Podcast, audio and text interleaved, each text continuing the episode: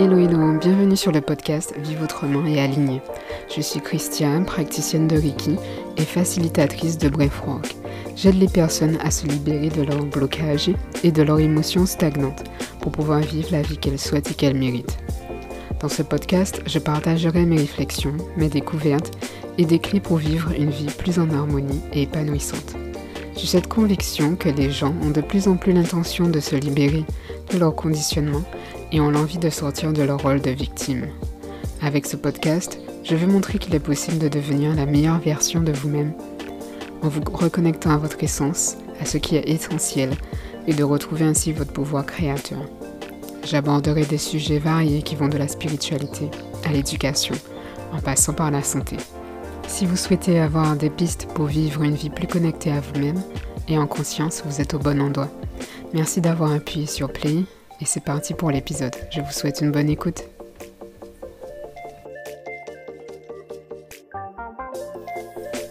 Hello, hello. J'espère que vous allez bien. Je suis heureuse de vous retrouver pour ce nouvel épisode. Un épisode assez spécial puisque c'est mon premier épisode où j'interview quelqu'un. Donc c'est mon premier invité. Et euh, été vraiment euh, heureuse de, de faire euh, d'avoir cette conversation qui a été très enrichissante. Ce podcast, je l'ai aussi créé pour pouvoir faire intervenir des personnes, rencontrer des personnes inspirantes qui, qui peuvent nous partager des astuces, des, leur vision de la vie et comment ils sont sur le chemin pour avoir une vie plus alignée, vivre de façon différente et pouvoir avoir une vie épanouissante, plus légère, plus fluide. Donc euh, voilà. Donc j'ai hâte de commencer à interviewer ces belles personnes. Aujourd'hui, dans cet épisode, je reçois Émilie Gombert. Euh, on s'est rencontrés lors de mes ateliers et euh, le courant est tout de suite passé. Parce que on a discuté de, beaucoup de sujets, de la vie, et, ça se sentait tout de suite que c'était une magnifique personne qui a beaucoup à transmettre et qui a une vision qui me parle énormément. Et j'avais vraiment euh, envie de la connaître plus. Et vous aussi, de vous faire découvrir euh, ben, tout ce qu'elle peut euh, transmettre, apporter juste par son expérience. Alors, Émilie Gombert, elle accompagne les femmes entrepreneurs en reconversion, en transition dans leur vie, pour leur permettre de retrouver un peu leur pouvoir, leur confiance à travers et de leurs relations personnelles et professionnelles. Donc j'ai voulu échanger euh, sur un sujet qui l'anime beaucoup, Émilie, qui est très présente dans nos vies. Donc c'est nos relations, les relations, les relations humaines, les interactions qu'on a ben, avec nos familles, dans le monde professionnel, ou même, elle en parle un peu dans le podcast, les interactions qu'on peut avoir euh, dans notre entreprise, avec l'énergie de notre entreprise. Donc j'aime beaucoup cet aspect euh, où elle parle de ça, de l'énergie de notre entreprise. On ne s'en rend pas compte, mais tout est une énergie, tout est une transmission d'énergie. Et, j'aime bien qu'elle qu'elle apporte de la conscience.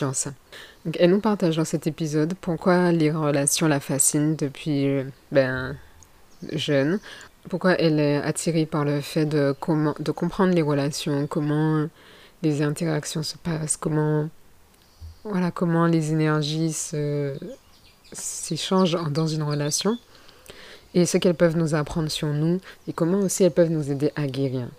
Elle nous partage euh, son vécu avec un magnifique témoignage où elle va euh, nous partager la relation toxique qu'elle a vécue, comment elle a réussi à s'en sortir, quelles questions elle s'est posées et elle nous expliquera aussi euh, ce qui se joue dans une relation de couple et comment avoir des relations euh, plus saines avec les personnes qu'on aime. Donc euh, j'espère que cet épisode vous plaira. Nous, on a passé un excellent moment et j'espère que cet épisode vous inspirera, vous apportera des clés pour vivre des relations plus saines et apaisées. Je vous souhaite une bonne écoute. Salut Émilie, bienvenue dans le podcast Vive autrement et aligné. Donc, euh, merci d'avoir accepté mon invitation. Ça me fait très plaisir de t'avoir. Et euh, je sais qu'on va, la conversation sera très enrichissante. qu'on a déjà discuté ensemble. Et euh, la première question que je voulais te poser, ce serait euh, qu'est-ce qui te fait vibrer en ce moment? Qu'est-ce qui t'apporte de la joie? Qu'est-ce qui t'anime en ce moment? Hello Christian, moi aussi je suis ravie que tu m'aies offert cette possibilité de, de venir dans ton podcast. c'est vraiment un honneur pour moi, donc merci, merci infiniment.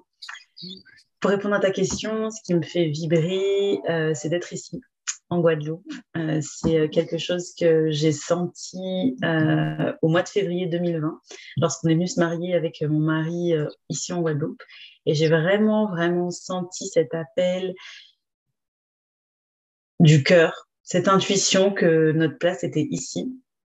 Alors c'est vraiment quelque chose, je dirais, de l'ordre de l'invisible, mais tu sais, c'était, je me sentais juste à, ma place, et je sentais qu'ici, on allait euh, créer quelque chose qui euh, allait euh, nous dépasser, quelque chose de beaucoup plus grand que nous.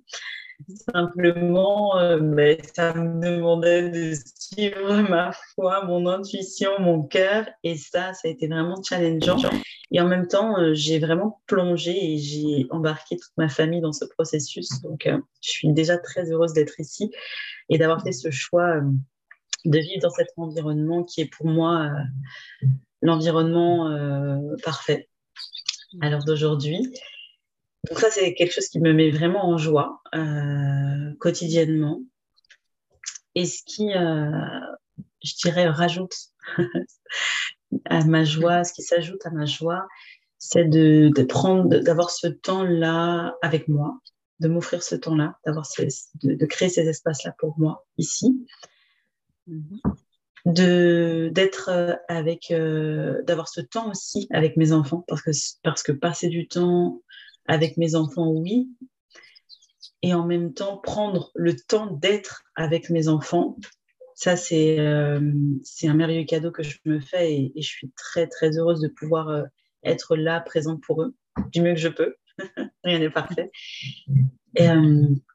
Et, et d'être aussi et de marcher aux côtés euh, de Rémi, mon mari. Euh, ça aussi, euh, c'est précieux. Donc, être là pour, pour aussi ma famille. Et la dimension qui, qui s'ajoute à cela, la, cerise sur le gâteau, c'est vraiment de, de, pouvoir aussi accompagner mes clientes à, à, relationner autrement, que ce soit avec elles-mêmes dans un premier temps, avec leur entreprise, parce que j'accompagne des entrepreneurs, euh, et euh, des particuliers euh, aussi. donc ça, c'est vraiment un, beau cadeau que, que, je me fais d'avoir franchi le, pas de l'entrepreneuriat parce que ça m'a ouvert à plus de moi, parce que ça m'a permis d'embrasser chaque jour qui je suis et, et d'amplifier, d'oser amplifier. Tu vois, comme on monte le son d'une musique, et bien là, c'est vraiment ce que je me suis offert. Donc, je suis vraiment, vraiment, vraiment reconnaissante de, de cela. Donc, ça, ça me met beaucoup en joie.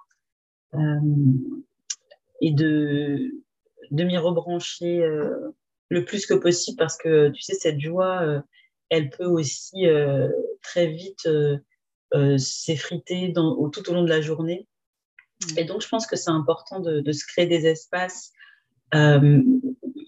de s'autoriser à, créer des espaces pour, euh, pour s'y brancher le plus souvent que possible et, de, et de remercier, de remercier la vie, de remercier Dieu, de remercier l'univers, de remercier ses guides, de remercier ses anges, de remercier peu importe nos, croyances, mais de, de remercier la terre, de remercier les éléments de la nature. Vraiment, c'est pour moi, c'est précieux de, de, de, de s'y brancher euh, quotidiennement et de manière euh, répétée aussi.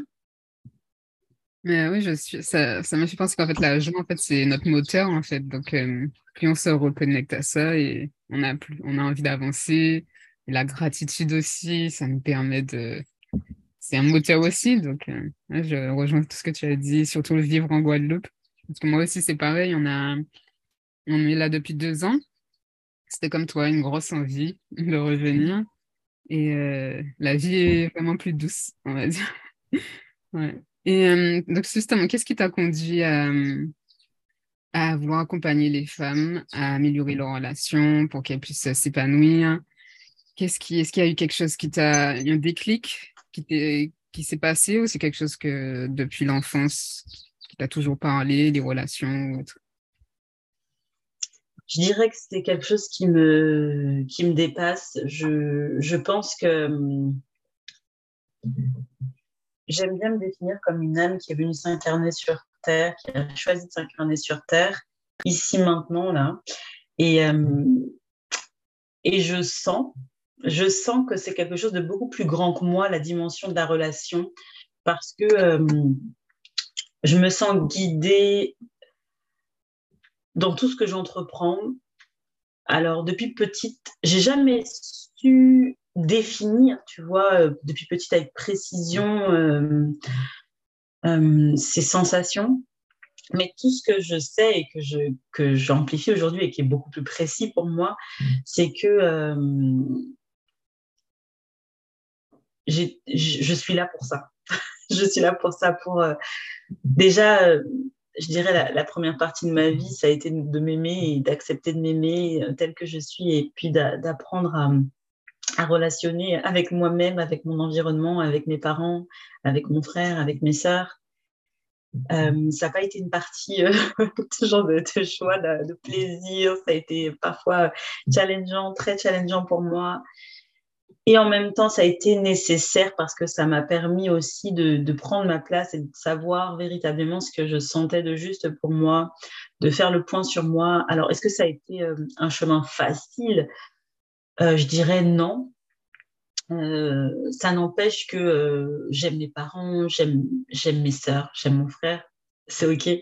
Et en même temps, c'est ça a été extrêmement challengeant de marcher aussi à leur côté et euh, la particularité, euh, euh, pour aller plus loin dans, le partage aussi de ma vie, c'est que ma maman, elle a décidé de, faire ce métier d'accueillir des enfants placés à la maison. Donc j'ai aussi vécu avec des enfants qui n'étaient pas forcément mes, mes, frères et sœurs de sang, mais qui ont aussi, je dirais, coloré ma vision de la vie. Donc j'avais, j'étais en CM2 quand ma mère elle a, elle a commencé ce, métier qui, je crois, a,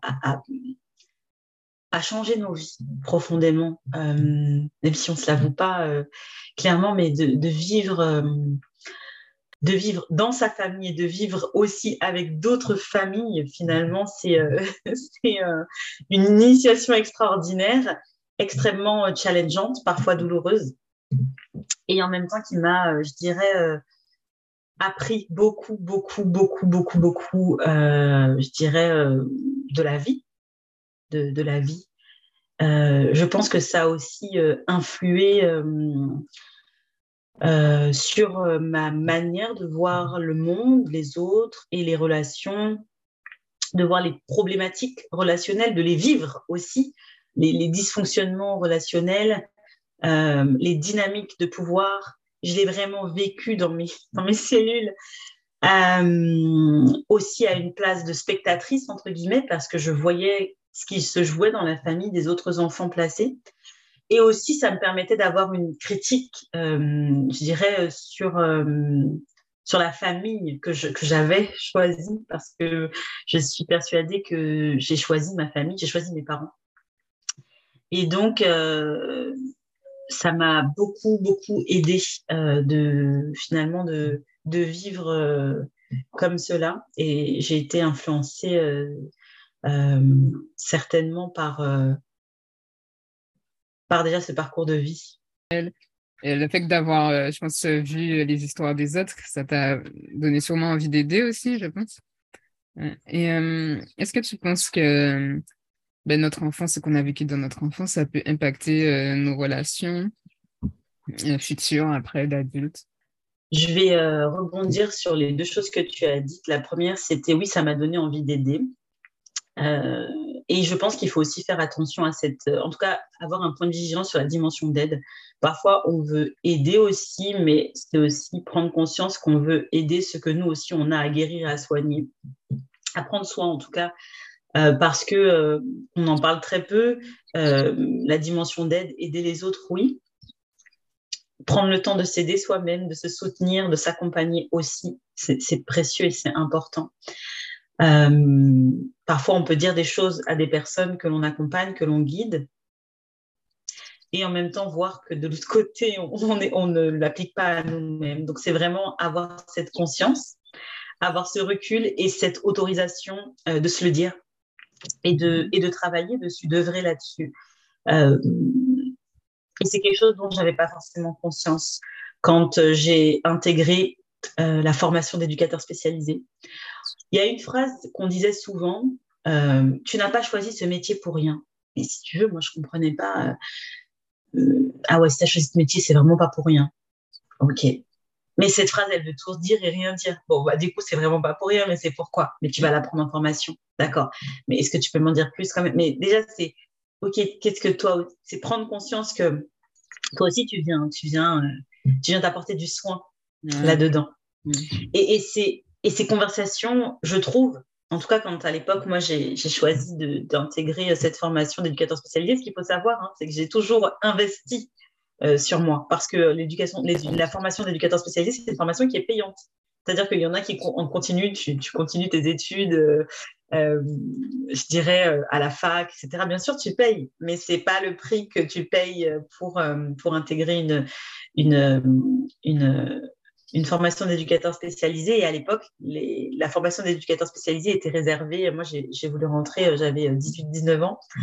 Euh, et à l'époque, c'était une formation qui était réservée aux personnes qui étaient beaucoup plus âgées, qui avaient déjà cette, qui avaient déjà cette posture d'éducateur spécialisé, mais qui n'étaient pas forcément diplômés. En tout cas, n'avaient pas le petit papier qui, qui va bien. et donc, c'est aussi important de se former parce que ça permet de mettre de la de la théorie dans nos pratiques, du ralentissement aussi dans nos pratiques, de se questionner sur nos pratiques. Et ça, c'est extrêmement important pour ne pas faire n'importe quoi avec nous-mêmes, avec les autres. Euh, ça nous permet d'être euh, critiques aussi. Donc, c'est important, de, je crois, de, toujours euh, se faire accompagner, ce qui est mon cas, par différentes manières. Hein. Mais euh, par soi, c'est important, mais de, se faire accompagner quand on accompagne, c'est aussi important parce qu'on a des, des œillères, on a des angles morts.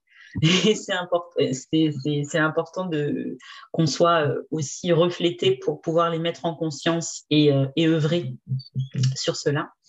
Donc, c'est pour ça que je voulais revenir sur cette notion d'aide et, parce que oui, j'ai voulu aider. Euh, et on peut s'abîmer aussi à vouloir aider les autres parce qu'on on peut aussi vouloir euh, tout donner pour les autres et donc s'oublier soi. Et dans la dimension du métier d'éducateur spécialisé, j'ai vu beaucoup d'éducateurs spécialisés donner, donner, donner, donner à beaucoup de, de, à beaucoup de personnes, mais de s'oublier, oublier leurs enfants, oublier leur famille, oublier leur couple, oublier, leur, euh, oublier tout ça.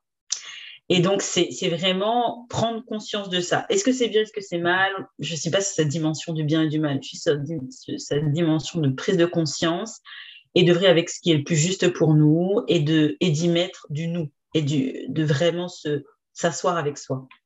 Donc, c'est pour ça que je voulais revenir là-dessus parce que euh, la notion d'aide, elle est aussi à prendre en compte dans toute son, son intégrité, dans toute son éthique, dans toutes ses voilà, au-delà de, je parle même pas des formations reconnues, non reconnues par l'État, parce que pour moi, euh, ça n'a pas de, je dirais pas que ça n'a pas de valeur, mais ce qui a de la valeur, c'est ce qu'on en fait. Tu peux très bien être, euh, euh, je dirais, je peux très bien être une éducatrice spécialisée qui a fait une formation, mais après, je peux décider de ne jamais plus me former. Et pour moi, ça pose question, parce mmh. que il y a, il y a tellement de, se former. La, formation passe par plein de biais. Hein. Ça peut être des livres, ça peut être euh, des, formations, ça peut être un accompagnement, ça peut être euh, de la méditation, ça peut être, euh, ça peut être tellement de choses. Mais c'est s'autoriser à cela.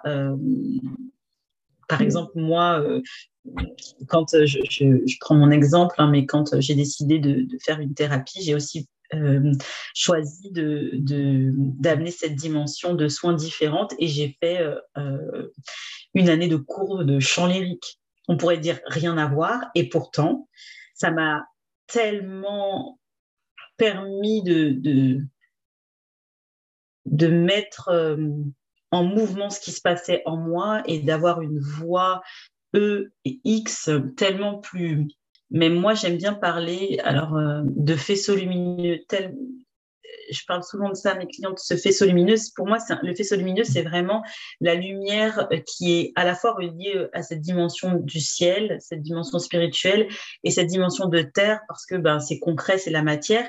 Et ce faisceau lumineux, il passe aussi à l'intérieur de nous. Et, et le chant m'a beaucoup, beaucoup apporté. Et après, quand euh, là, par exemple, je, suis une, formation euh, autour de la somatic experiencing, et, euh, et du coup, ça me permet, et j'ai vu aussi d'autres choses, et ça me permet vraiment de voir à quel point prendre le temps de réguler ce qu'il y a en nous nous ramène à plus de nous. Et, là, et, le, et chanter, en fait, mettre ma, ma voix en mouvement, m'a permis de ralentir et m'a permis d'accéder à plus de moi. Et en parallèle, je faisais ma, ma thérapie. Donc il y avait vraiment cette, euh, comment je dirais, cette, cette alliance. Et, et je crois qu'aujourd'hui, on n'a plus besoin de mettre de côté toutes les médecines alternatives et les médecines traditionnelles. Il n'y a pas d'opposition. C'est vraiment une alliance. Si on regarde euh, l'histoire, de nos ancêtres et euh, au-delà. C'est quelque chose qu'ils avaient déjà très bien compris, qu'on a perdu plus ou moins, en tout cas qui s'est comme mise en, je dirais, qui était un peu congelé, mais qui, qui, revient parce qu'à un moment donné, euh, euh, on ne peut pas faire taire quelque chose qui est, qui est puissant. Mm. Et qui, avec en plus les réseaux aujourd'hui, se diffuse avec à une vitesse euh, pendant qu'on dort, l'information euh, est encore là et présente. Et donc, d'autres personnes se forment et, pendant que toi, tu es en train de dormir, et toi, tu dors et l'autre dort. Enfin, bref, ça ne dort jamais. Tu peux toujours te, te, former, t'informer, euh, récupérer ce qui est juste pour toi. Donc, c'est pour ça que je voulais vraiment faire le focus sur cette partie-là que tu m'as parlé, tu m'as, tu m'as évoqué. J'en parle comme ça, mais on pourra en parler plus longuement. Euh, mais voilà, c'était vraiment faire un focus là-dessus avant de répondre à ta deuxième question que j'ai oubliée. Euh, est-ce, que, oui, je disais par rapport à, ce que tu as pu voir, euh, est-ce que les difficultés qu'on a pu avoir dans l'enfance peuvent se refléter après dans nos relations en fait? Et comment on peut naviguer et pouvoir avoir une, des relations saines voilà, malgré ce qu'on a pu vivre dans notre enfance? Yes. Ok, je vais essayer de, répondre euh, parce que ça me fait penser à vraiment plein de choses à la fois. Mais déjà, le postulat pour moi numéro un, qui n'est pas le postulat de tout le monde, et c'est OK. Comme je disais tout à l'heure, je considère que nous sommes des âmes qui ont choisi de venir s'incarner sur Terre. Mhm. Donc, avec ce postulat-là, pour moi, ça veut dire qu'on a la possibilité de se remettre en responsabilité sur ce que l'on vit, ce que l'on a envie de vivre, ce qu'on a vécu, de prendre en considération ce qu'on a vécu. Et là, ça prend en compte la dimension de l'enfance. Et de qu'est-ce que j'ai vécu moi qui m'a euh, qui m'a chamboulé, qui m'a... Enfin, je veux dire, mes parents sont des personnes extraordinaire parce qu'ils m'ont tellement donné d'amour, ils m'ont montré tellement de possibilités d'aimer et le fait déjà de d'ouvrir leur maison à d'autres enfants, pour moi, c'est montrer à quel point ils ont, ils ont à cœur de, de, servir à leur niveau et ils nous ont embarqués dans ce processus-là. Donc pour moi, vraiment, leur cœur, il est ouvert en grand. Ensuite, quand on regarde dans la relation en elle-même, ma relation avec mon papa, elle a souvent été euh, très euh, challengeante, confrontante. Ça a beaucoup frotté entre nous. Pas parce qu'on ne s'aimait pas, pas parce que mon père ne m'aimait pas, pas parce que je ne l'aimais pas, mais sans doute parce que euh, on s'aimait tellement qu'on savait pas comment se le dire. Tu vois, je mm. pense qu'il y a, je pense profondément que l'amour est là, mais c'est comment on apprend à s'aimer, comment on apprend à se le montrer. Et c'est là qu'intervient la relation. Et parce que mon papa, lui, il a appris à relationner dans sa vie d'une manière, dans son enfance, d'une manière particulière, vraiment. Il est issu quand même, il a, il a 12 frères et sœurs, il est jumeaux. Euh, voilà, c'est 12 enfants. Euh, euh, à l'époque en Guadeloupe, euh, avec qui il est, sa lumière, avec ses parts d'ombre, avec aussi la lumière de ses parents, les parts d'ombre de ses parents, de ses frères et sœurs. Euh, voilà. Donc il y, a, toute son historique à lui. Mais ça, je peux le dire aujourd'hui parce que j'ai fait ce travail-là. Mais quand j'étais enfant, j'admets que je ne comprenais pas. Je me disais, mais mon papa ne m'aime pas. Il m'aime pas.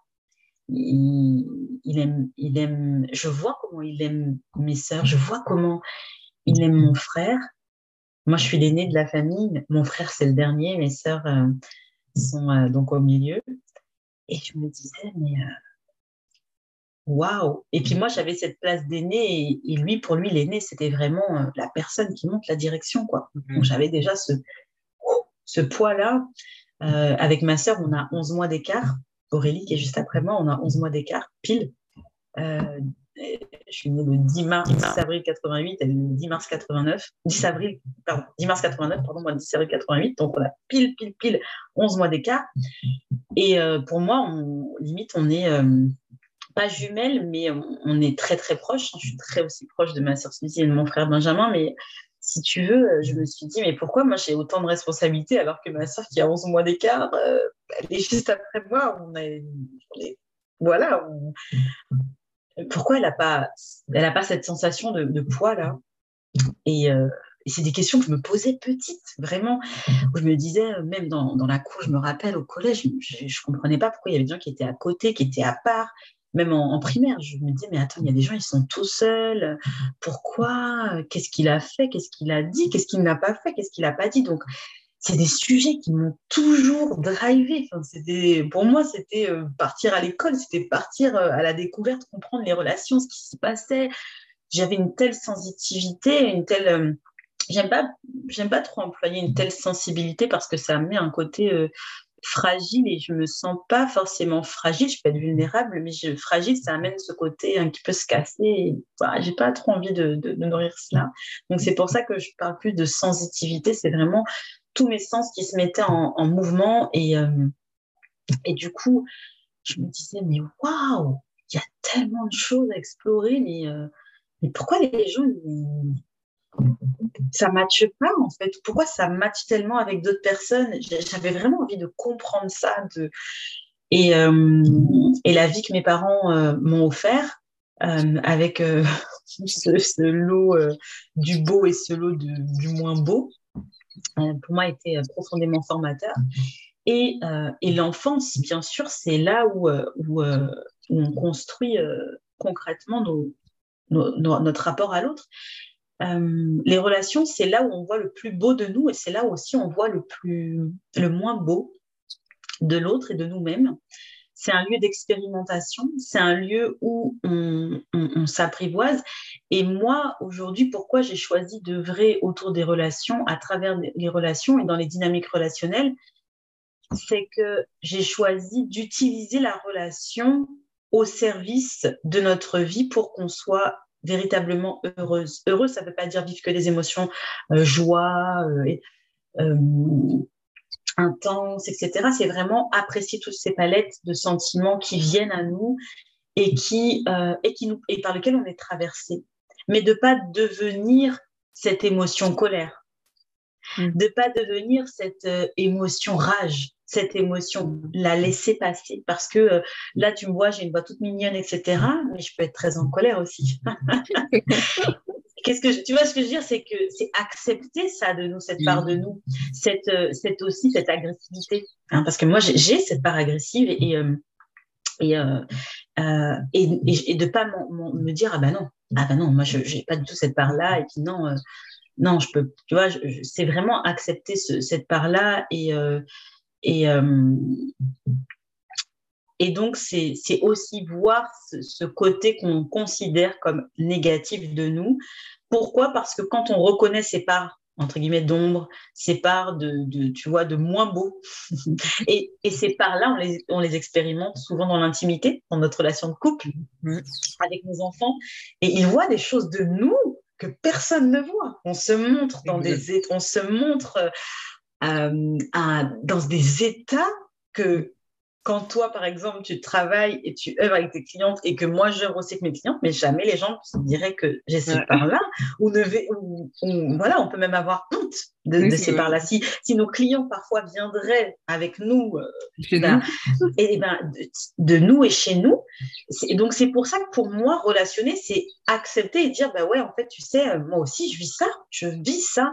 Et c'est vraiment de, de, de, montrer cette humanité euh, au-delà, d'aller au-delà de notre expertise. Et c'est aussi pour ça que j'ai choisi euh, d'accompagner des, entrepreneurs euh, du, bien-être, des entrepreneurs, euh, des thérapeutes, des coachs, des personnes qui œuvrent dans une dimension qui est perçue aujourd'hui comme non conventionnelle, tu vois, des, des, des, thérapies, enfin des choses parallèles en fait à quelque chose de beaucoup plus traditionnel, de beaucoup plus respecté, etc.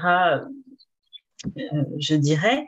Euh, mais vraiment, cette dimension alternative, pour moi, elle est, elle est, elle est, euh, elle est importante parce qu'on ne peut pas marcher qu'avec les traditions, ce qui est vécu comme tradition et de tradition occidentale aussi.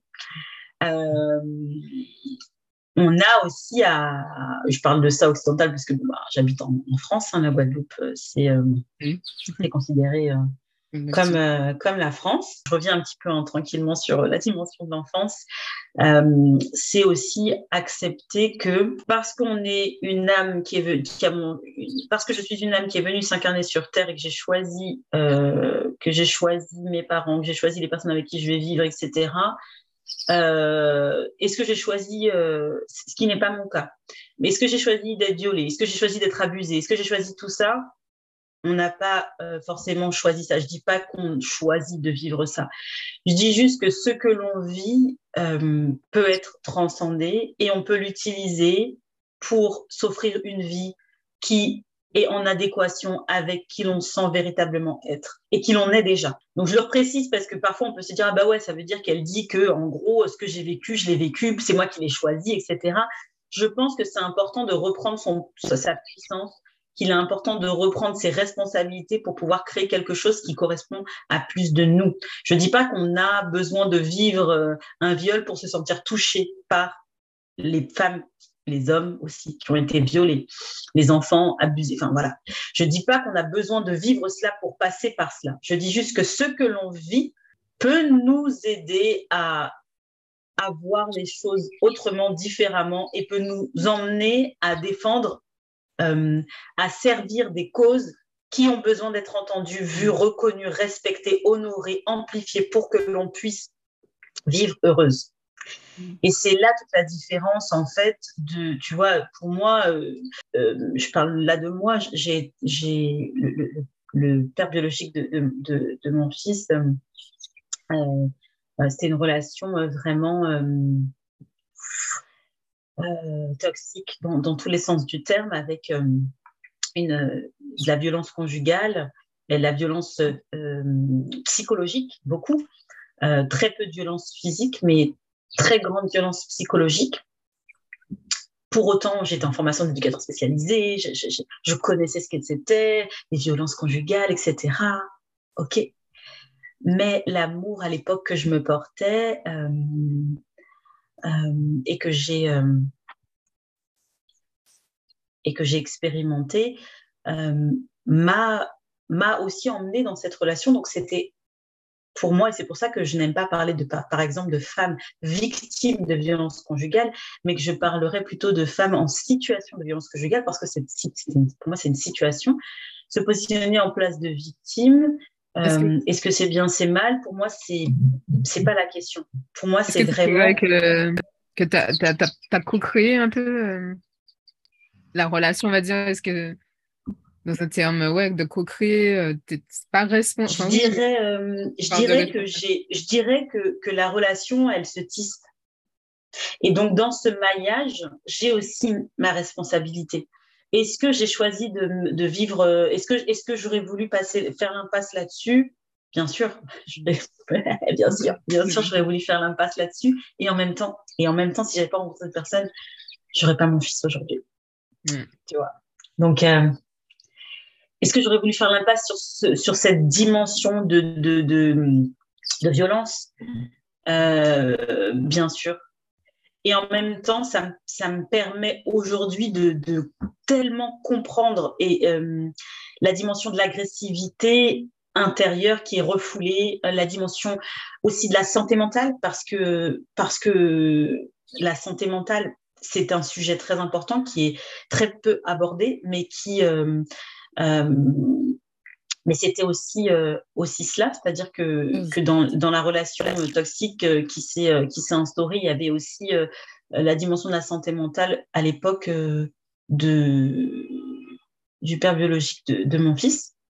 Donc c'était aussi reconnaître reconnaître cela.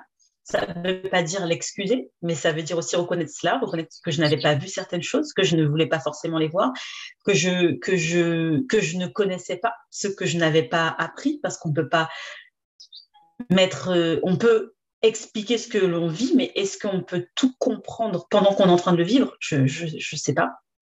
Moi, j'ai pas tout compris ce que j'ai pas compris tout ce que j'étais en train de vivre, mais je les ai bien vécus et, et, euh, et c'est ok je dis que euh, le fait de vivre ces cette relation m'a permis, en tout cas moi, ce que je vois, c'est que ça m'a permis de dire non, de poser, d'apprendre à poser des limites. C'est ce que je vois aujourd'hui. Ça m'a permis d'apprendre à poser des limites, de savoir ce que je veux. C'est quoi le couple, le couple intérieur, le couple que je forme avec moi-même, le couple que, que, je souhaite former avec la personne qui va marcher avec moi, qui, qui marche avec moi. Qu'est-ce qui est important pour moi De me remettre au centre de ma vie? Euh, ça m'a permis de me choisir à 100%. Qu'est-ce que j'avais envie d'offrir comme vie à mon fils? Ça m'a permis de, de, faire le point. Est-ce que, euh, est-ce que j'aurais fait le point de manière aussi radicale mmh. si j'avais pas été dans cette relation? Mmh. Non. Je, je, je, te le dis honnêtement, non. Non. J'ai, eu mon fils, j'avais 21 ans. Aujourd'hui, j'ai quel âge? Je vais sur mes 35 ans mhm. en avril. Donc, euh, je ne serais pas la femme euh, que je suis aujourd'hui. Avec. Euh, tu as appris des leçons quand tu as J'ai, j'ai tiré des leçons. J'en ai pas fait que. C'est pour ça que je n'aime pas parler de victime, parce que quand on parle de victime, bien sûr, on vit ces choses-là et c'est important de les reconnaître. Mais quand on parle de victime, on laisse aussi la victime dans, son, dans sa victimisation. On la laisse aussi là-dedans. Donc, à quel moment elle peut se reprendre elle-même? À quel moment elle peut se remettre au centre de sa vie? Et c'est un réel processus. Bien sûr, je me suis considérée comme victime à un moment donné. Mais à un moment donné, je me suis dit, euh, tu vois, je me suis comme euh, rebellée. Non, si je suis pas d'accord, etc. Donc, après, on peut se remettre aussi. C'est ça, on, on, peut. Donc ça, ça, ça c'est accepter aussi toute cette colère que j'avais, que j'avais envers lui, et puis que j'avais aussi envers moi-même. Et comment j'ai pu choisir une personne qui me fait et qui m'a fait en souffrir? Mais qu'est-ce qui fait que je ne m'aimais pas autant pour accepter de vivre cela aussi? C'est oser se poser ces questions-là et de s'asseoir avec soi. Et justement, et je me euh, suis... oui. Enfin, je pense euh, peut-être aux auditrices qui, qui, peuvent écouter le podcast et qui vivent dans des relations comme ça, toxiques. Qu'est-ce que, qui t'a aidé, toi, à prendre conscience et à dire non à à sortir de cette relation En fait, euh, je sentais, je, le sentais que j'allais, euh, tu sais, quand, euh, quand j'ai appris que j'allais être maman, c'était la première année, ma première année d'éducateur spécialisé de formation. j'étais, j'avais, j'avais intégré parce que c'est une sélection. Hein. Il y a tu, payes pour ton concours, écrit, oral, euh, voilà. Après, tu payes parce qu'il bah, y a tes trois ans de formation. OK. Euh, et c'est OK. Parce que moi, c'est un investissement. C'était vraiment un investissement. Je, le vois comme un investissement je le vois toujours comme un Je l'ai vu comme un investissement et je le vois toujours comme un investissement. Et, je suis très, très heureuse d'avoir choisi ça. Et je me dis, je me suis dit à ce moment-là, waouh, je viens d'entrer j'ai été acceptée pour entrer à, à cette école. Super. Je suis enceinte. Super. Je suis étudiante. Super. J'ai 21 ans. Super. Le père de mon fils, lui, travaille. Euh, on a un appartement. Mais du coup, comment je vais faire? Comment je vais faire pour euh, tout allier? Mhm. Et la question que je me suis posée, c'est, enfin, ce que je me suis dit, c'est, Émilie, déjà, j'ai pris une chose par une chose. Tu veux être éducateur spécialisé, tu as cette possibilité, tu as été accepté. Si tu as été accepté, maintenant, parce que j'avais déjà passé des concours que je n'avais pas eu, j'avais tout le temps l'écrit, mais l'oral me disait que j'étais trop jeune, pas assez d'expérience. Bref, donc du coup, je me suis dit, là, si tu as été accepté, puis j'avais tout mis en place aussi. Hein. J'avais. Euh, j'avais travaillé aussi, j'avais arrêté mes études parce que j'avais commencé un BTS sciences économie, euh, non, comment ça s'appelle? BTS ESF, économie sociale et familiale, parce que ma, ma maman ne voulait pas que j'arrête les études, euh, donc j'avais fait un BTS pour plaire à ma maman, pour qu'elle soit rassurée que j'allais continuer mes études, etc. Donc j'avais fait ça, puis en fait après j'avais arrêté parce que c'était pas, pas du tout ce que je voulais faire. Et en même temps, je te parle de tout ça parce que c'est important que les personnes comprennent le processus et toutes les questions qu'on peut se poser et euh, et c'est OK je me suis dit, euh, donc j'avais arrêté déjà, je m'étais dit, bah non, BTS, euh, je veux plus faire, mais j'avais arrêté pour assurer ma maman, je, m'étais dit, bon, ok, j'arrête ça, mais maman, t'inquiète, j'ai trouvé un travail. Et c'est vrai que j'ai trouvé un travail justement pour acquérir de l'expérience en tant qu'élève éducatrice spécialisée. Parce que c'était, c'était mon objectif, tu vois, donc j'étais focus. Je mettais tout en place pour euh, on m'a dit que j'avais pas d'expérience. Eh ben, c'est pas grave. Je vais faire, je vais, je vais, euh, je vais acquérir de l'expérience. Et j'allais, euh, je, et je voulais aussi être payée pour ça parce que je me suis dit, je vais pas évidemment d'eau fraîche. Et à l'époque, mes parents m'avaient, j'ai fait ce BTS, je l'ai commencé dans le 92. J'habitais à Suresnes et mes parents me payaient mon appartement. à l'époque, mes parents me payaient mon appartement, ils payaient le sport-études de, mon frère, ils payaient le sport-études de ma sœur je me disais, mais attends, mes parents, euh, je ne peux pas tout payer comme ça, voilà. Donc, euh, on est quatre, euh, voilà, c'est un budget. Mais mes parents nous ont toujours soutenus dans, nos rêves, dans nos ambitions, dans financièrement, émotionnellement, spirituellement. Ma mère, elle priait beaucoup pour nous, mon papa aussi. Donc, ils étaient là, euh, ils venaient, euh, voilà, les compétitions, parce que j'ai fait de l'athlétisme et mon frère, euh, sportif de haut niveau aussi, on était toujours là, toujours ensemble, etc. Donc, vraiment, tu vois, je me suis dit, non, je, je peux pas, je peux pas, il faut que je travaille, et, et, ce travail, il faut que ça colle, etc. Donc, j'avais plein, plein de choses en même temps, plein de questions, et je me suis dit, je prends une chose à la fois. Émilie, tu veux être maman, tu vas être maman, c'était, tu voulais être maman, c'était pas prévu que tu sois maman maintenant, mais est-ce que tu sens que tu veux cet enfant? Ouais, je veux cet enfant. Je... Mais est-ce que tu penses que tu pourras l'élever toute seule? Je me disais déjà ça. Est-ce que tu penses que mm-hmm. tu pourras l'élever toute seule? L'élever toute seule dans le sens que son père ne soit pas là, parce que pour moi, il faut, euh, comme l'expression le dit, tout un village pour élever un enfant. Euh, mais euh, je me suis dit oui. Et pourtant, j'étais en couple. Et je me suis dit oui. OK. Est-ce que tu penses que tu pourras continuer ta formation de trois ans? Quand même, en étant maman, etc. Oui, parce que franchement, je veux vraiment être éducatrice spécialisée. C'est ça que je veux faire. OK. Est-ce que tu, est-ce que euh, tu vas pouvoir rester dans cette relation euh, toute ta vie? Bah ouais, mais il faut qu'elle change, faut qu'il change. Ouais, mais est-ce que tu peux le changer? Non. Donc, c'est-à-dire que tu vas devoir partir. Oui. Ça, c'est des discussions que j'ai eues avec moi-même. Hmm. Mais quand tu pars, ouais. Mais je sais pas. Il faut que je parte. Je sais pas quand, comment, euh, voilà. Et euh... pose des questions quand même euh, puissantes en fait. C'est ça.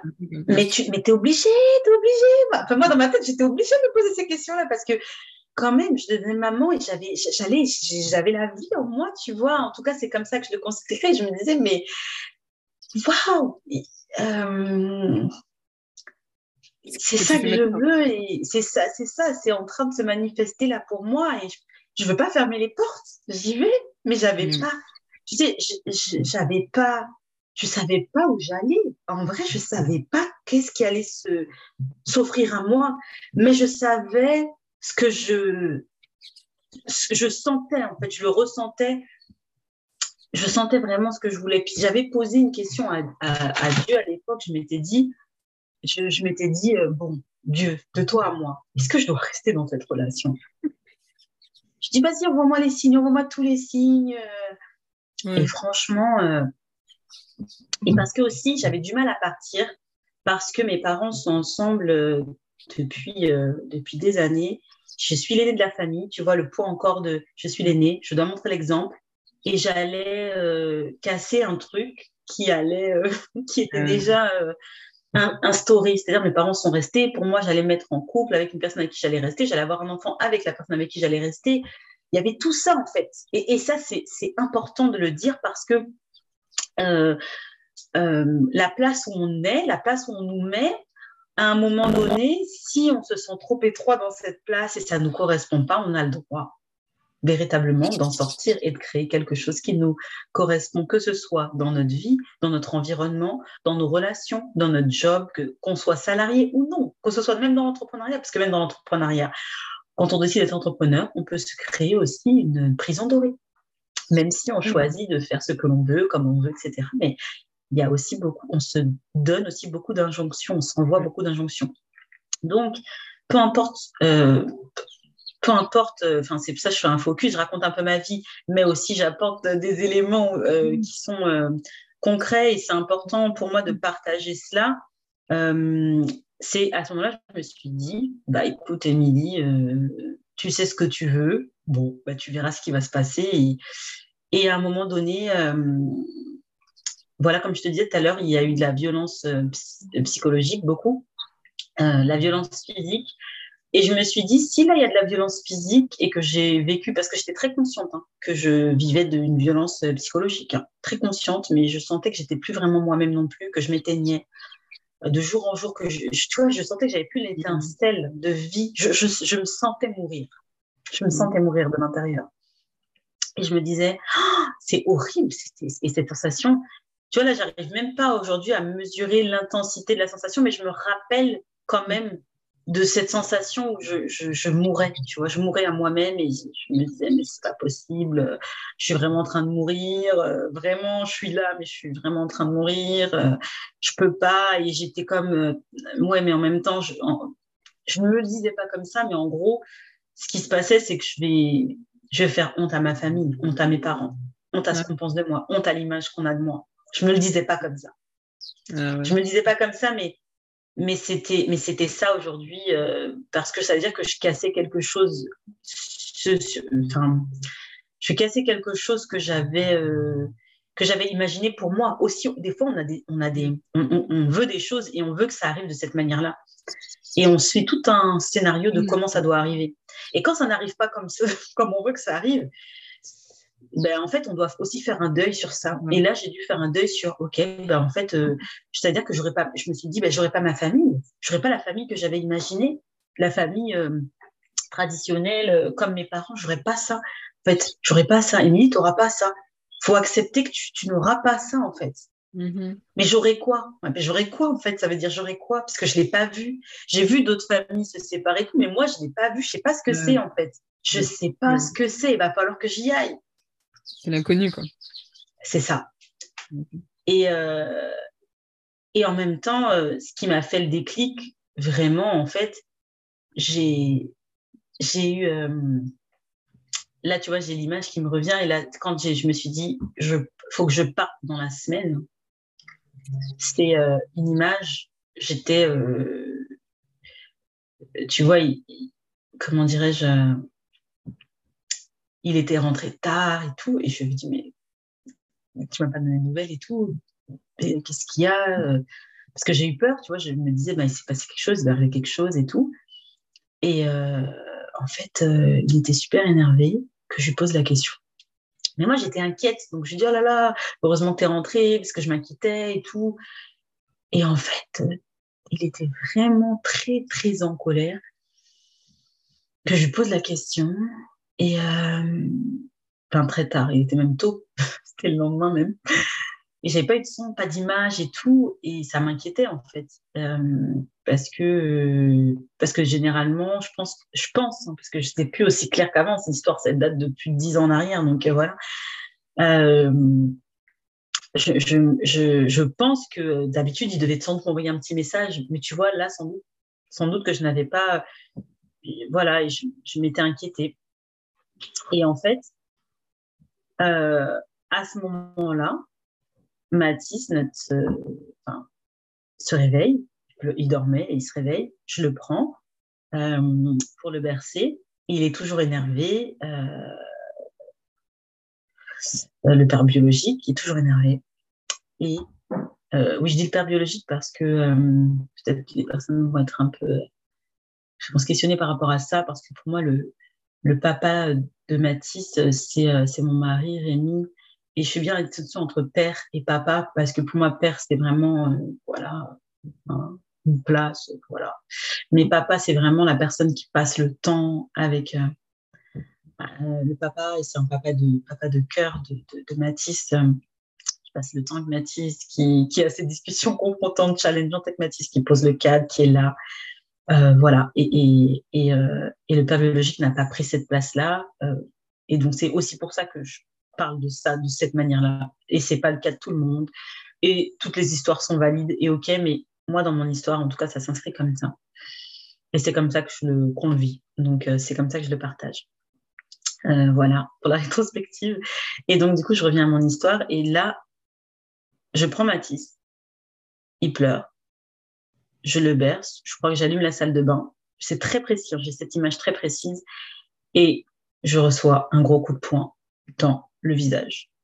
Et je suis comme choquée parce que c'est la première fois, première fois qu'il y a de la violence physique. Et j'ai mon fils dans les bras et je saigne. Je sais plus de quelle partie. Ça se voit pas. C'est sur mon visage, j'ai pas d'échymose ni rien, mais je vois mon sang sur le corps de mon fils. J'ai pas beaucoup de sang mais des petites gouttes. Et ça, ça a été mon déclic. Dans le sens où je me suis dit, je dois partir cette semaine. C'est bon, c'est stop, tu vois. Vraiment, je, ça, ça a été mon déclic. Je, pense que j'avais déjà cheminé, mais ça, ça a été mon déclic. Cette partie-là, tu vois, je, je, me, je revois, hein, parce que tu vois, la salle de bain, il y avait des, et c'est trop drôle, parce qu'il y avait la salle de bain, et on avait à l'époque un rideau de douche, et il y avait des dauphins derrière. Et je me revois. Euh, en fait, c'est des détails parce que tu sais, j'essayais de me rapprocher à du beau dans ces, euh, dans cette euh, terreur, hmm. dans cette horreur. Et je revois, en fait, je revois ce bleu, et je revois ces dauphins, et je revois mon fils du sang, et je revois, je me dis, waouh, c'est ma vie, c'est hmm. ma vie là. Oh non, je suis dans un film c'est dans un film, mais euh, j'ai pas envie d'être dans ce film-là. ok, ok, on peut imaginer que la vie c'est un film, mais moi je tourne pas dans cette pièce-là, dans ce film, non. Comme si tu avais à prendre de la hauteur, quoi, et à te dire. Euh, c'est ça, c'est vraiment ça.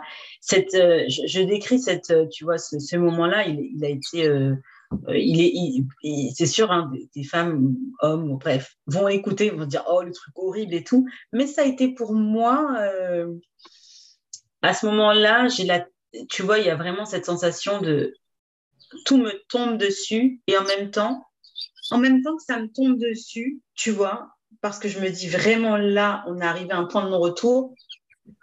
En même temps, je suis en train de me dire et là de me reprendre en responsabilité ouais, mais je peux choisir en fait. Et ça choisit que c'est pour moi.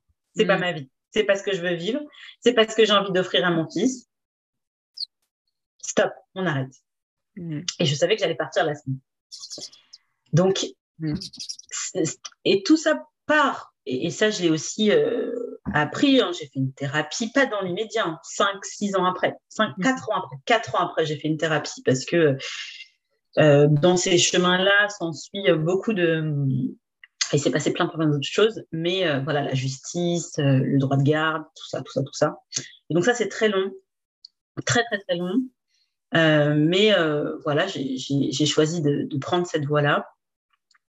Et, et parce qu'il s'est passé aussi beaucoup de choses après cette séparation, assez graves, aussi m'ont emmené à aller au-delà, tu vois, de la réparation il y a une réparation financière, il y a une réparation, je dirais, matérielle, mais après, il fallait faire aussi ma réparation émotionnelle, relationnelle et tout ça. Et, et, à l'époque, j'étais tellement en mode survie que je, dans la sensation de, de tout ce que je me sentais pas de me déposer et de m'asseoir avec une personne pour livrer tout ce que j'avais à livrer, parce que je savais que si je commence à m'asseoir, j'étais pas, et je le sentais, je sentais que je n'étais pas prête. J'ai essayé, j'ai essayé, euh, et je me rappelle, quelque part, sur le moment, j'ai été choquée, mais en même temps, ça m'a aidé. Ma mère, elle me disait, parce que je ne pleurais plus, en fait. Hein, je pleurais plus, j'étais, euh, j'avais plus de. Les gens me disaient des trucs, mais, mais, mais, tu me racontes quoi? J'avais vraiment comme plus d'émotions qui ressortaient. Euh, j'arrivais plus. il y avait des, des, choses qui, moi, me, ça m'émouvait même plus. C'est. Euh... Comme anesthésie, un petit peu. Ouais, c'est ça, j'étais comme anesthésie. Mais en fait, j'étais tout simplement dans ce qu'on appelle un mode survie et dans, une, et dans de la dissociation. C'est tout. C'était une période de dissociation aussi. Hmm. Euh, on va dire d'un point de vue psychologie, euh, si on est, enfin, on va dire si on va un peu plus loin, c'était une forme de dissociation parce que ce que j'avais vécu était tellement waouh que euh, je me dis, je dissociais mon corps, je dissociais ce qui s'était passé pour pouvoir vivre, survivre à, à la vie, à, continuer à être maman, à continuer à être étudiante, à continuer à faire mes stages, à continuer à être euh, une femme, à continuer à être euh, qui je suis, et, voilà. Et donc, j'avais cet élan d'avancer, mais je savais que ça allait se faire par, euh, par palier, et j'ai accepté ça. Mais j'ai décidé, et, tu vois, quand je suis, ça me rappelle quand je suis partie de la maison, de, de, notre appartement à l'époque, je me suis dit, je l'ai prévenu que je partais, il pensait que je partais pas, mais je suis partie vraiment comme si j'allais acheter du pain parce que j'ai tout laissé chez moi. Vraiment tout laissé. Hein. Je suis partie, euh, j'ai tout laissé, je, l'ai prévenu. Voilà, il m'a pas cru, etc. Parce que j'avais déjà dit plusieurs fois que je partirais. Mhm. Mais euh, c'était avec la bouche. Mais, euh, mais là, si tu veux, il y avait vraiment. et aussi, dans mon départ, le jour où je suis partie, ça je le précise, j'avais comme, comme je vous disais, j'avais toujours cette dimension spirituelle et je me disais, j'ai j'ai convoqué euh, Dieu, l'univers, appelez comme vous voulez. Et j'ai dit là, je sais que je dois partir. Je sais que je dois partir. Et euh, avant de partir, la seule chose avec, laquelle je suis partie, c'est des photos. Euh, des photos parce que je voulais que Mathis quand même, il est pour moi c'était vraiment important. J'allais pas couper la relation, euh, père-fils, ça c'est autre chose, ça pas couper cette relation, mais je voulais euh, qu'il ait quand même des photos de ses grands-parents qu'on n'avait jamais vus, que je n'ai jamais vus, qu'il ait des photos de, toute cette famille-là parce que euh, qu'il ne verra sans doute pas ou peu ou tu vois je savais pas en fait mmh. donc du coup j'ai pris des photos j'ai parce que je ne voulais pas non plus dissimuler à mon fils mmh. voilà tout cela il porte quand même le nom aussi de son père biologique donc tu vois, je, c'est pas quelque chose que je voulais pas euh, mettre de côté. Ça faisait partie de son histoire, ça faisait partie de mon histoire. On avait, voilà, c'est la vie. Et je ne voulais pas renoncer à, cette histoire parce que je savais que cette histoire, elle allait vraiment euh, colorer aussi le reste de ma vie. Et donc, je voulais être aussi fière d'avoir traversé tout ça, de vivre ça comme une traversée qui a été euh, très difficile et douloureuse, mais une traversée aussi exponentielle qui est, qui est, qui est transcendante et qui, euh, et qui me permet euh, de, de, vivre heureuse. Parce que je sentais, la vie que j'ai aujourd'hui, je la sentais alors même que j'étais dans, dans quelque chose de complètement chaotique. Mais je savais parce que je l'avais en vision, tu vois, c'était pas palpable. Mais c'était, je sentais que plus était possible pour mmh. moi. Mmh. Mais, mais franchement, là où j'étais, là, avec, euh, je, me suis dit, hum, hum, ça va pas se réaliser dans ce contexte-là. Émilie, soyons honnêtes. Euh, voilà, mais c'était avec beaucoup de pleurs, avec beaucoup de tristesse, avec beaucoup de colère, avec du découragement, avec de la peine, tout ça, avec toutes ces émotions-là aussi. Et du coup, je suis vraiment, euh, je dirais, partie avec euh, tous les éléments qui constituent aussi euh, notre histoire, à Mathis, à moi et à cette relation, puisqu'elle a, elle a aussi son, histoire et sa place aussi, et c'est OK, que ça fait partie de ma vie, et c'est OK, j'ai pas à en avoir honte, à, la cacher. Mais à l'époque, bien sûr, j'avais honte de dire que j'étais euh, ce qu'on appelle une femme victime de violence conjugale. J'avais honte parce que, euh, si tu veux, l'image qu'on avait de moi, euh, mais jamais ça peut lui arriver, c'est ça. si tu veux, les gens ne pouvaient même pas imaginer que ça pouvait m'arriver à moi, Émilie. Et moi-même, Émilie, je ne pouvais pas imaginer que ça m'arrive, mais ça m'est vraiment arrivé à moi, Émilie, tu vois. Mhm. Donc, euh, quand on parle vraiment des, des violences conjugales, euh, ne vous arrêtez pas à ce que vous pensez de la personne. Hein.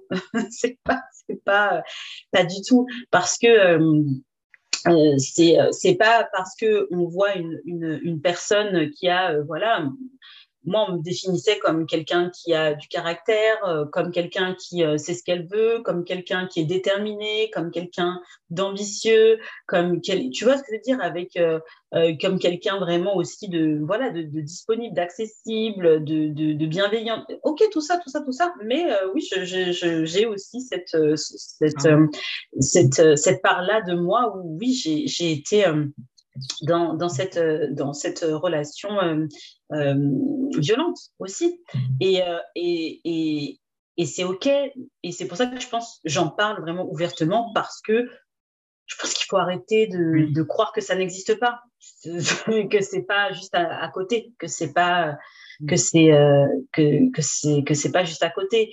Et en même temps, c'est aussi un témoignage pour dire que oui, on peut vivre tout ça et on peut vivre aussi autre chose. Je trouve que ton témoignage va sûrement aider du monde à, en tout cas, je te remercie en tout cas de, raconter ton histoire comme ça, parce que je pense que ça peut aider, c'est sûr, de voir que c'est possible de s'en sortir, de, que euh, même si on est victime, on, on peut, on n'est pas obligé de rester dans le rôle de victime, en fait, toute sa vie, et on peut s'en sortir. Et euh, ça me fait penser, en fait, par rapport à tout ce que tu as vécu, est-ce que pour toi, tu dirais qu'avant de se mettre en couple, il faut d'abord avoir travaillé sur soi, avoir fait avoir guéri toutes ces blessures, ou c'est quand même quelque chose qu'on peut, euh, on peut guérir ensemble, grandir ensemble dans le couple? C'est une question très intéressante parce que euh, c'est une question, je dirais, controversée. Il y en a qui vont dire travaille sur toi avant de te mettre en couple, etc. Il y en a qui vont dire bah, tu te mets en couple et puis bah, tu verras bien ce qu'il y a au travail ou pas. et puis si ça ne va pas, tu te sépares, etc. Je mm. pense que est-ce qu'il y a une réponse qui est euh, bonne ou mauvaise? Encore une fois, pour moi, le bon, le mal, le bien, le mal, ça n'existe pas. Ce qui existe, c'est regarder ce qui se passe pour toi. Alors, déjà, euh, moi, si je regarde juste ma vie, j'ai été, dans, différentes relations. Euh, la relation la plus, celle, celle, où j'ai le plus appris, c'est celle avec le, enfin celle où j'ai le plus appris de la direction où je voulais aller euh, euh, c'est celle avec le père euh, biologique de Matisse. Et en fait, ce que je dirais, c'est que chaque relation nous apprend, on a des leçons à tirer de relations. et qu'on vient mettre au travail ce qu'on a à transcender dans la relation. Parce que l'autre vient, de par qui il est, il vient nous, il vient nous challenger sur, euh, sur nous, mm-hmm. sur ce qu'on sent pour, sur nous, de nous, et sur aussi nos, nos blessures, quelles qu'elles soient. Parce que, pourquoi je te dis ça? Parce que, si tu veux, quand j'ai fait moi ma thérapie euh, avec euh, la dynamique aussi euh, de, de, ma, de ma prof de chant lyrique, je faisais aussi beaucoup de sport à cette époque-là, donc j'étais vraiment sur toute cette dimension. C'était prendre soin de moi à l'intérieur, à l'extérieur, c'était vraiment mon objectif. En tout cas, je dirais pas objectif, je dirais plutôt mon intention. c'était vraiment cela, je savais pas où ça allait me mener, mais c'était mon intention. Et du coup, mon intention, c'était vraiment de, un, comprendre pourquoi, qu'est-ce qui s'était passé dans mon histoire, euh, dans mon enfance, dans mon histoire, dans, dans, la place où je me suis mise, dans la place où on m'a mise, etc.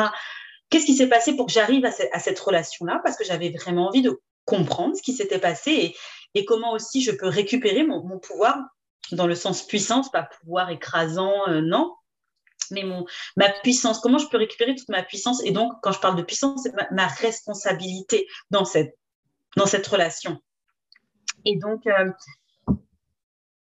avant de moi me mettre en, couple avec quelqu'un, j'avais et parce que je voulais euh, travailler sur ces aspects-là, parce que j'avais aussi beaucoup lu hein, sur les relations, etc. Et, des bases, je faisais beaucoup avant même d'être dans cette euh, relation euh, qu'on peut qualifier toxique, j'avais beaucoup euh, lu sur les relations. Et, et donc, du coup, je, savais que la probabilité que ça se répète, elle est forte. Et moi, je ne souhaitais pas forcément répéter ça. Je me suis dit, non, j'ai pas envie. Et donc, du coup, je me suis dit, bah, écoute, si tu n'as pas envie, c'est important que tu puisses aller comprendre ce qui s'est passé pour toi. Mm. Et je me rappelle ma thérapeute exceptionnelle, cette femme.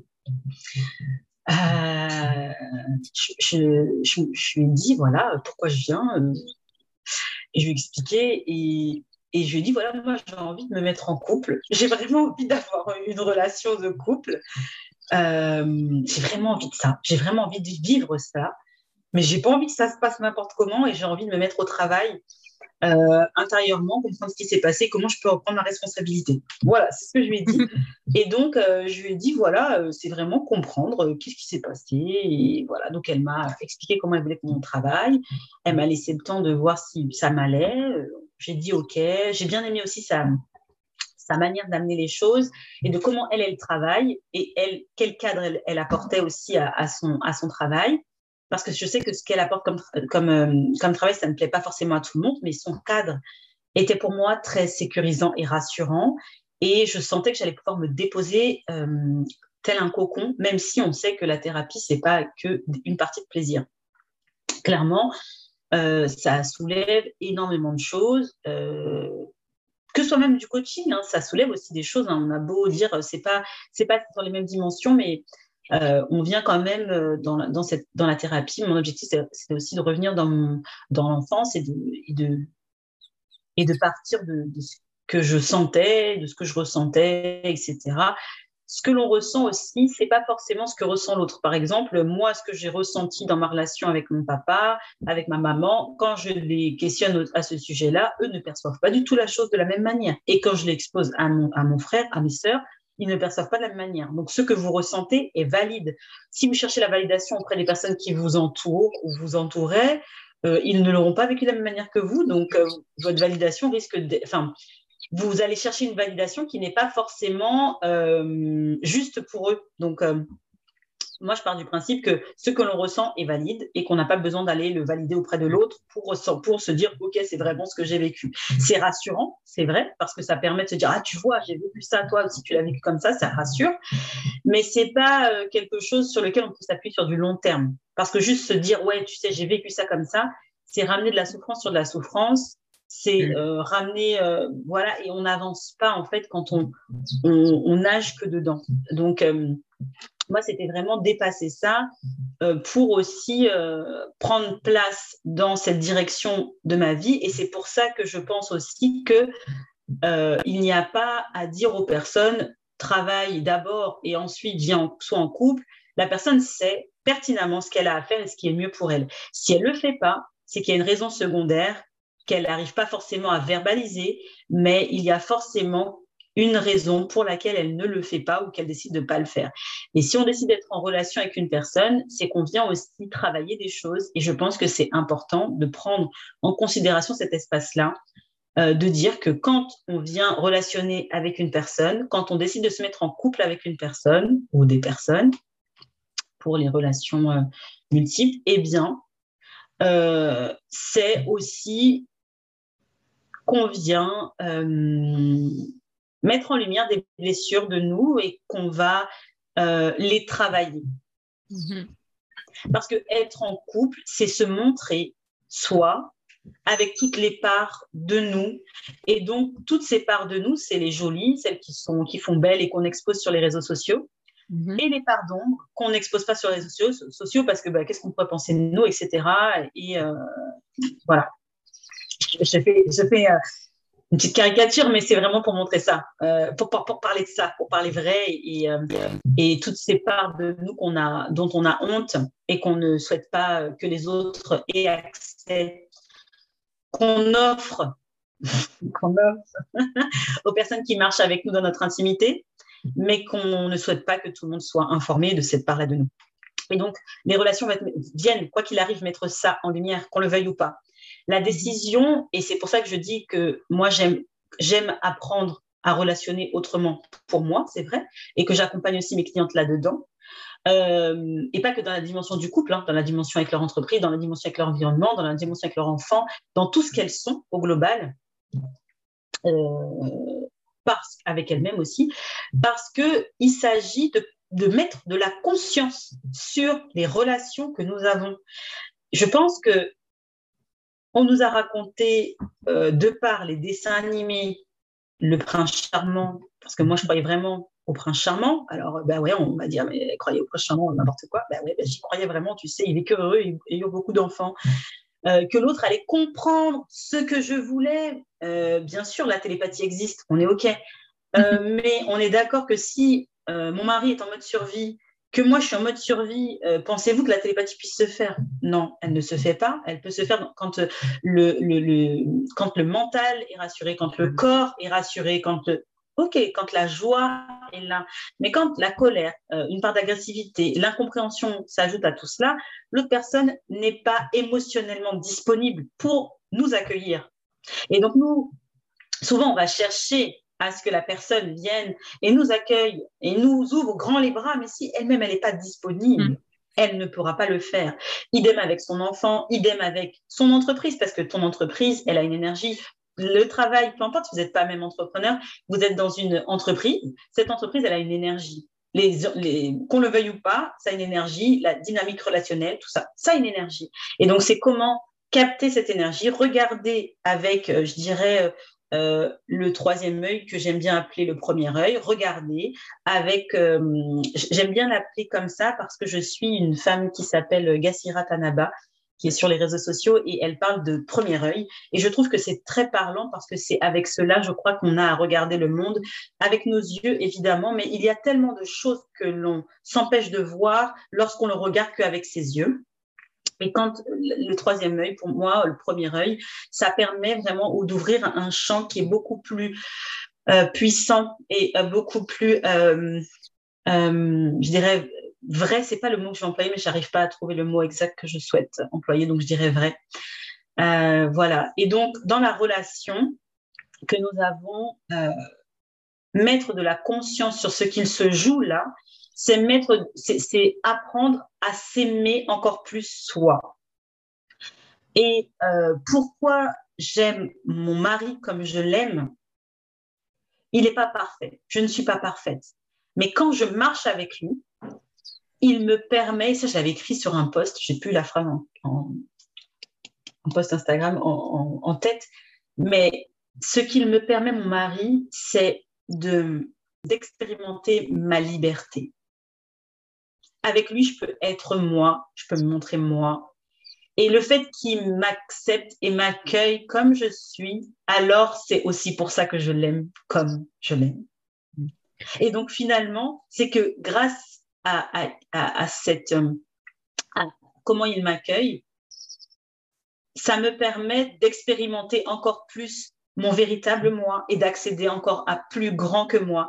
Et sa rencontre, notre rencontre, a permis aussi que je choisisse la voie d'entrepreneuriat. Alors, je peux que vraiment me remercier d'avoir fait ce travail là de compréhension et aussi ce travail de, décision et d'intention pour moi. Parce que ça m'a permis aussi d'accéder à plus de moi au travers de la relation que je vis aujourd'hui avec lui. Est-ce que c'est tout beau tout rose chez nous? Non, clairement. Il faut savoir qu'on est une famille recomposée.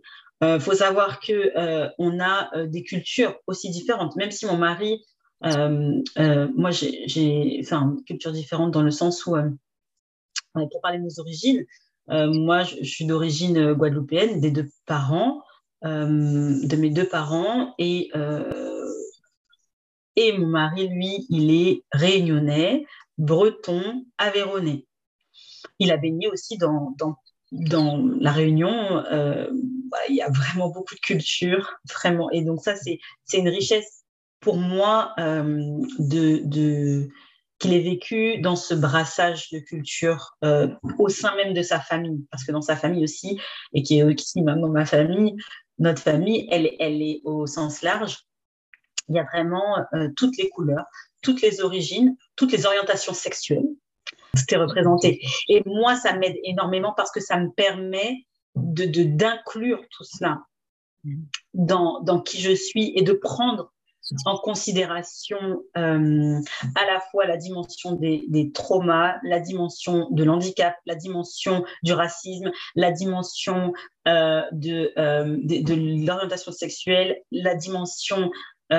tu vois, tout est, est pris en considération. C'est extrêmement important que la personne se reconnaisse et se sente unique à tes côtés, mais unique dans le sens où elle, se, elle arrive à se voir au travers de ce que tu lui permets d'expérimenter. De, et, et, et, moi, en tout cas, aujourd'hui, et c'est pour ça que j'en ai parlé sur les réseaux, mais j'en ai pas assez parlé, je crois, c'est vraiment, avec mon mari, on est en train de passer un cap euh, d'engagement, un niveau euh, totalement différent de ce pour quoi on s'est choisi au départ. Au départ, on se choisit, se, on se, choisit pour, euh, pour ce qu'on voit de l'autre avec le, le, palpable, le concret. Et puis petit à petit vient vraiment toute la dimension, en effet, des blessures, parce qu'il y a, y a différentes phases dans, dans la relation de, de couple je dirais, il y a une phase euh, vraiment amoureuse euh, quand tu, tu, voilà, tu ne vois Dieu euh, que par une personne, tu vis d'amour et d'eau fraîche. c'est voilà, en tout cas, c'est caricaturé de cette manière-là. Il peut y avoir des relations où dès le départ, c'est un peu challengeant, etc. En tout cas, beaucoup de personnes décrivent ce côté waouh. Ils sont auprès de la personne, c'est du waouh. Ils sont comme. la phase wow. C'est ça. Et donc après, il y a quand même une phase euh, qui est euh, la, lutte des pouvoirs. Et euh, ça, ça met en avant vraiment les, je dirais, les, dysfonctionnements relationnels et qu'on a appris dans notre enfance et qui se rejouent dans notre couple. Mais qui se rejouent dans notre couple avec la personne en extérieur, mais donc avec nous-mêmes aussi en réalité. Et donc, ça, c'est mettre de la conscience dessus. Et donc, c'est à partir de cela que moi, je trouve que c'est passionnant. c'est passionnant. Et avec mon mari, comme je te disais, on est sur. Et je dis mon mari, mais je ne devrais même pas dire mon mari parce qu'il ne m'appartient pas, en fait. Je devrais dire le mari et tout. Il ne m'appartient pas, mais bon, voilà, les tics de langage font que, ben, voilà, c'est encore présent cette, cette manière de, de, parler et c'est OK. Euh, mais euh, voilà, mais je devrais dire le mari, ou je devrais l'appeler par son prénom, ou je devrais trouver un autre nom, je ne sais pas, mais en réalité, il ne m'appartient pas et je ne lui appartiens pas. On s'est choisi, on marche euh, ensemble. Est-ce qu'on marchera toujours ensemble C'est ce à quoi je, c'est mon intention. Après, on n'est jamais sûr de rien, etc. Mais en tout cas, ce qui est sûr, c'est que lui et moi, on a avancé à des paliers qui, étaient, qui étaient vraiment très différents. Moi, j'étais vraiment à un moment donné euh, très, euh, voilà, dans, dans, la dimension de l'entrepreneuriat. Mon mari euh, est salarié, mais il a une dimension commerciale aussi dans, son, dans son travail. Donc, il a quand même une, une dimension entrepreneuriale dans sa manière de fonctionner, dans sa relation à l'argent, dans sa relation à, l'amour, à la vie de couple, etc. Il a, il a aussi cheminé à son niveau. Est-ce qu'on était au même moment dans nos cheminements? Non. Donc parfois, on se sent, moi, entre guillemets, euh, mon ego, tout ce que tu veux, se sentait beaucoup plus avancé que lui. Et, ça, c'était très challengeant. Euh, déjà, euh, par rapport à ce que tu as dit, je pense qu'on peut grandir dans une relation si on a un sentiment de sécurité. Donc, on se sent à l'aise, en sécurité pour pouvoir ben, exprimer euh, ses pardons ou ses blessures sans euh, avoir la peur d'être jugé ou d'être rejeté. Donc, je pense que c'est en, se basant déjà sur un sentiment de sécurité qu'on peut déjà évoluer avec l'autre. Et justement, j'avais une question par rapport à. Et c'est pas facile des fois de trouver euh, la limite entre on veut que son partenaire évolue comme nous, de la même façon, au même moment, ou je le laisse, ben, enfin, je le laisse évoluer à sa manière, en fait, à sa façon, à son rythme. C'est pas facile, en fait, de trouver des fois cet équilibre. On voudrait qu'il avance comme nous, de la même façon, au même moment, tu vois. Donc, c'est un peu ce que tu allais décrire. C'est ça. Et déjà, tu as totalement raison pour pouvoir se déposer en toute sécurité, que ce soit, peu importe peu importe la personne dans le couple, peu importe le partenaire qu'on a, là, le partenaire, les, euh, c'est la sensation de sécurité. Et, euh, et donc, quand cette sensation de sécurité n'est pas là, notre corps est en tension. Mm. Donc, s'il est en tension, on n'est pas en capacité de recevoir, d'écouter, d'être attentif, d'être euh, en, en, empathie de l'autre. Il y a comme une déconnexion qui se fait. Et, et, et pourquoi c'est important et pourquoi même je, je, je, je mets vraiment l'accent là-dessus, c'est que les déconnexions sont totalement se déconnecter de la personne euh, avec qui on est, c'est normal. Ce qui, ce qu'on n'a pas appris, c'est que, est-ce qu'on, est-ce qu'on, comment dirais-je, ce qu'on n'a pas appris et, qui nous fait mal dans l'expérimentation et qui emmène beaucoup de souffrance et de douleur, c'est la comparaison déjà que l'on fait avec le début de la relation, qui n'était pas forcément identique parce qu'on était dans une autre phase.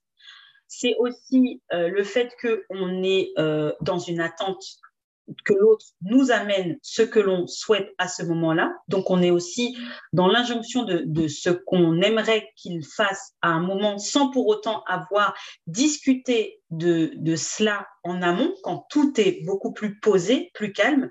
On attend des fois des choses qu'il est impossible à l'autre de nous donner à ce moment-là parce qu'il n'est pas disponible émotionnellement.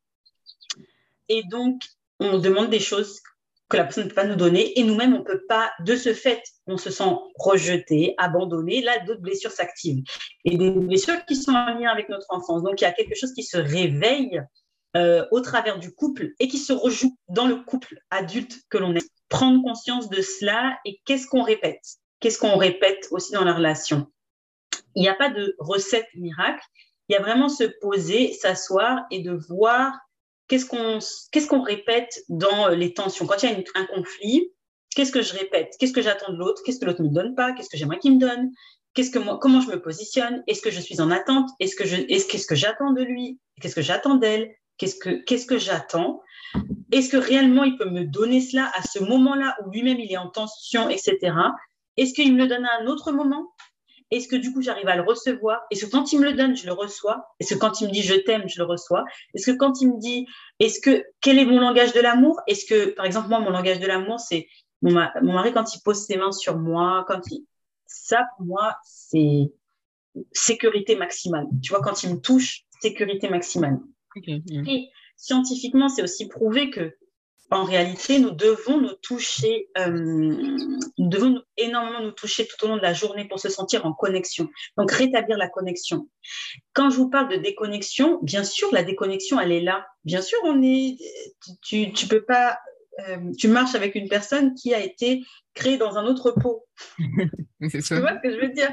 Dans un autre moule, dans un autre fonctionnement, avec ce qu'elle a à mettre, en place sur Terre. C'est une âme qui est venue s'incarner sur Terre, mais elle a d'autres choses à faire qui est, que toi, ce que tu as à faire. Donc, elle ne va pas avancer de la même manière, au même rythme, avec les mêmes ambitions, les mêmes... Les mêmes... Elle ne peut pas avancer comme toi. Donc, ça, c'est OK. Donc, c'est vraiment aussi, ça apportait beaucoup de compassion, d'empathie, d'amour sur cela et de conscience.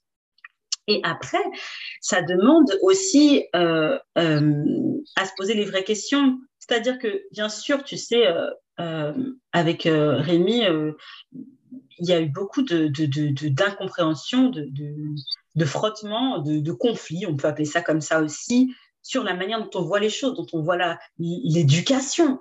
Euh, la manière, euh, voilà, euh, la manière dont, on parle à un enfant, parce que moi j'étais tellement sensible à ça, mais tu vois, il, est arrivé dans la vie de Mathis, Mathis il avait 6 ans, donc de voilà, donc ça veut dire que d'un coup d'un seul, il a une place qu'il ne connaît pas, il n'a pas eu le temps de d'expérimenter, de, tu vois, il n'a pas eu le temps de, et donc il y a beaucoup de choses où on sait, voilà, il fallait s'asseoir et avoir cette discussion euh, challengeante. Et la réalité, c'est est-ce que l'autre veut aussi avancer avec toi? Parce que tu peux pas forcer l'autre à avancer avec toi. On n'est pas au même rythme, ça c'est sûr, on n'avancera pas au même rythme. Euh, comme je t'ai dit, euh, il y a des niveaux d'engagement et de, de relations à accepter et à vivre et à, et à laisser aussi. Il y, a, il y, a, des deuils aussi à faire. Ce pourquoi on s'est choisi au départ, c'est parce que pourquoi on est encore là ensemble. Et donc, c'est accepter cela et accepter que on a euh, parfois aussi, euh, ce dont je me suis aperçue dans, avec mes clientes et aussi dans mon propre couple, c'est qu'on avait, au départ, on, s'est dit, ah ouais, qu'est-ce que. Moi, je, me rappelle, j'avais demandé à, mon mari, qui n'était pas encore mon mari à l'époque, c'est quoi, avant qu'on décide de se mettre ensemble, on s'est rencontrés sur euh, les réseaux sociaux, sur les sites de, un site de rencontre, d'ailleurs. Et euh, du coup, euh, avant de se mettre ensemble, on s'est mis ensemble très rapidement, hein, tu vois, au bout de la troisième, troisième rencontre. Mais avant cela, on s'est vraiment parlé de, euh, OK, qu'est-ce que tu veux? Moi, j'ai demandé, c'est quoi tes projets de vie court, moyen, long terme? Parce qu'il me plaisait, mais j'avais besoin de savoir aussi concrètement, mais où est-ce qu'on va aller ensemble? Parce qu'il faut se poser des questions, mais il faut, il faut vraiment poser des questions pour voir si déjà ça match avec ce qu'on veut. Si par exemple, moi, je sais, ce qui, ce qui était pas sûr pour moi, c'était avoir un deuxième enfant. Et ça, je l'ai clairement dit dès le départ. J'ai pas attendu de l'embrasser, qu'il y ait des rapports sexuels, que avant. Non, je lui ai dit tout de suite, écoute, j'ai un enfant aujourd'hui. Je ne sais pas, lui n'avait pas d'enfant et je ne savais. Et je lui ai dit, écoute, c'était un risque que je prenais de lui dire ça parce qu'il me plaisait, mais c'était un risque que je devais prendre parce que c'est important. Si lui, il veut des enfants et que moi, peut-être, je n'en aurais pas, d'autres avec lui, euh, on va dire, euh, d'un point de vue euh, sanguin, il eh ben, faut qu'il le sache. C'est important. C'est important de, tu vois, de savoir dans quoi il s'engage aussi. Et donc, je lui ai dit, tu sais, moi, aujourd'hui, je ne peux pas te garantir que je, veux avoir d'autres enfants. Je suis très heureuse comme ça. Très, très heureuse comme ça. Et, et je ne suis pas sûre que, voilà, aujourd'hui, il y a 95% de chances que Mathis ce soit mon seul enfant. Et je lui ai dit ça comme ça. Il y a 95% de chances, donc c'est-à-dire qu'il y a 5%. On est d'accord, c'est quand même 5%. Mais je lui ai dit, il m'a dit OK. Il m'a dit OK, je pense. Mais, mais, tu vois, c'est important qu'il reparte avec ces informations-là. Après, Parce il peut... que c'est. Ben, il peut, il peut mhm. prendre ses responsabilités et se dire est-ce que j'ai envie de m'engager là-dedans ou pas? Est-ce que c'est pour moi ou pas? Est-ce que c'est ce que j'ai imaginé pour ma vie ou pas? Est-ce que j'ai envie de prendre cette, euh, ce chemin-là ou pas mhm. Et c'est cela dont il s'agit, c'est vraiment s'asseoir et se poser des questions. Et même quand on est en couple, euh, c'est pour ça que ta question de départ, pour moi, je ne peux pas choisir à la place des gens, encore une fois. Quand on décide d'avancer et de co-créer avec moi, moi, je vous laisse libre arbitre. C'est vous qui décidez pour vous. Et c'est ça, et c'est aussi cela qui m'a été transmis par, euh, par, euh, par Dieu, par la source. C'est vraiment de permettre aux gens de vivre, d'apprendre à relationner autrement et de leur faire aussi euh, sentir la dimension de leur libre arbitre dans toutes les décisions qu'ils, qu'elles prennent, qu'elles prennent. Parce que même si, oui, avec Rémi, nous nous sommes mariés ici en Guadeloupe, mariage, mairie, église, euh, mariage avant cela, euh, je dirais euh, symbolique aussi, parce que notre union, se dire oui à tous les deux, quand on a décidé de se mettre en couple, c'était aussi un, c'est aussi un passage. La relation sexuelle, c'est aussi un passage. Le premier baiser, c'est aussi un passage. Parce que euh, quand tu, quand tu dis oui à une personne, quand une personne entre en toi, quand une personne rentre, euh, en tout cas, moi, j'en ai pris conscience avec le temps. Et c'est sûr que dans les relations, j'ai eu des relations sexuelles avec d'autres personnes. Euh, si je savais ce que je sais aujourd'hui, il y a des choses que je ferais peut-être différemment enfin peut-être différemment. Je peux pas, non, je peux pas revenir sur ce que j'ai fait, mais c'est-à-dire que j'ai une autre conscience aujourd'hui. Donc, dans le sens où je, mettrais, parce que ce que je veux dire par là, c'est que quand tu décides de coucher avec une personne, d'avoir une relation avec une personne, de partager les fluides, des fluides avec une autre personne, c'est-à-dire que cette personne, elle entre quand même dans, tes, dans ton corps, dans tes différents corps, d'un point de vue spirituel. Ça veut dire qu'elle laisse aussi son, son énergie en toi. Parce que là, je vous parle vraiment dans une dimension euh, premier œil. Hein. Je ne parle pas juste euh, kiff, ouais, il m'excite, elle m'excite, euh, on y va. Et... Non, je parle vraiment d'une dimension spirituelle. quand on décide vraiment de se donner, de partager, de, de, de s'abandonner, que ce soit parce qu'on est amoureux ou parce qu'on ne l'est pas, donc, on a juste envie vraiment de, de vivre cela parce qu'on sent que c'est juste pour nous. Il y a aussi pour moi, euh, aujourd'hui, cette dimension que, qui est pour moi spirituelle, c'est vraiment de se dire et de prendre conscience que je... Est-ce que là, j'ai envie de, de d'une voilà de, de, cette de cette pénétration dans le sens que cette que l'énergie de la personne aussi s'infuse en moi. Mm. Est-ce que Est-ce que c'est juste pour moi à ce moment-là? Et je vous parle de ça même quand on est en couple, hein, parce que moi, il y a des fois où, en toute honnêteté, je ne vais pas forcément avoir de relation sexuelle avec euh, mon mari parce que j'ai envie, je le sens, mais il y a aussi euh, ma part spirituelle où euh, je suis pas dans une énergie où je où je suis dans la tu vois dans la euh, comment on appelle ça dans une forme d'abondance. Je sens qu'il y a des choses tu vois et, et, je et je préfère travailler aussi cela avec moi. Et quand je dis travailler cela avec moi c'est aussi m'apporter du plaisir avec moi-même pour m'autoriser à libérer certaines choses. Et quand je parle de ça je parle du plaisir sexuel que je me donne de moi à moi. Et ça aussi je le je le je le je le, je le je le, je le pose de façon consciente aussi. Enfin, pour moi, c'est important de, de voir aussi cet aspect-là. Voilà, parce que mm. c'est aussi la relation. Euh, euh, et donc, euh, donc voilà. Et donc, si l'autre évolue pas dans le même sens que nous, euh, c'est pas la question. Là, c'est où est-ce que je remets ma puissance? J'attends. Qu'est-ce que j'attends de cette personne-là? Voilà les questions qu'on peut se poser. Qu'est-ce que je mets en attente Qu'est-ce que je mets en attente par rapport à cette personne? Qu'est-ce que j'attends qu'elle qu'elle fasse que moi peut-être j'ai du mal à faire pour moi-même? C'est aussi se remettre. Quand on se pose la question, quand on, on se pose une question vis-à-vis de l'autre, c'est aussi important de se la poser de soi à soi. Parce que mmh. quand on, on décide de se poser ces questions-là, d'avoir cette intimité avec soi, alors on a une réponse euh, qui nous arrive mmh. d'une manière beaucoup plus fluide mmh. sur ce qu'on attend de l'autre. Parce que quand on dit ah il fait pas ça, on, marche beaucoup avec ce que certains appellent mon ego, avec de, du ressentiment, voilà des, des, choses qui sont qui sont pas nourrissantes dans la relation. Et donc c'est une invitation à ok, je veux ça, cette personne ne me l'apporte pas, comment moi, c'est vrai, je peux me l'apporter déjà, avant de vouloir que la personne remplisse hmm. une bouteille qui est déjà euh, peut-être qui est à moitié vide, à moitié pleine. Euh, déjà, peut-être que je peux faire en sorte que ce soit débordant pour moi et parce que je fais en sorte que ce soit débordant pour moi, après, à partir de cet espace-là d'abondance pour moi, je peux me reposer la question et je peux lui reposer la question. Mais d'abord, je fais en sorte que c'est ce soit nourrissant pour moi.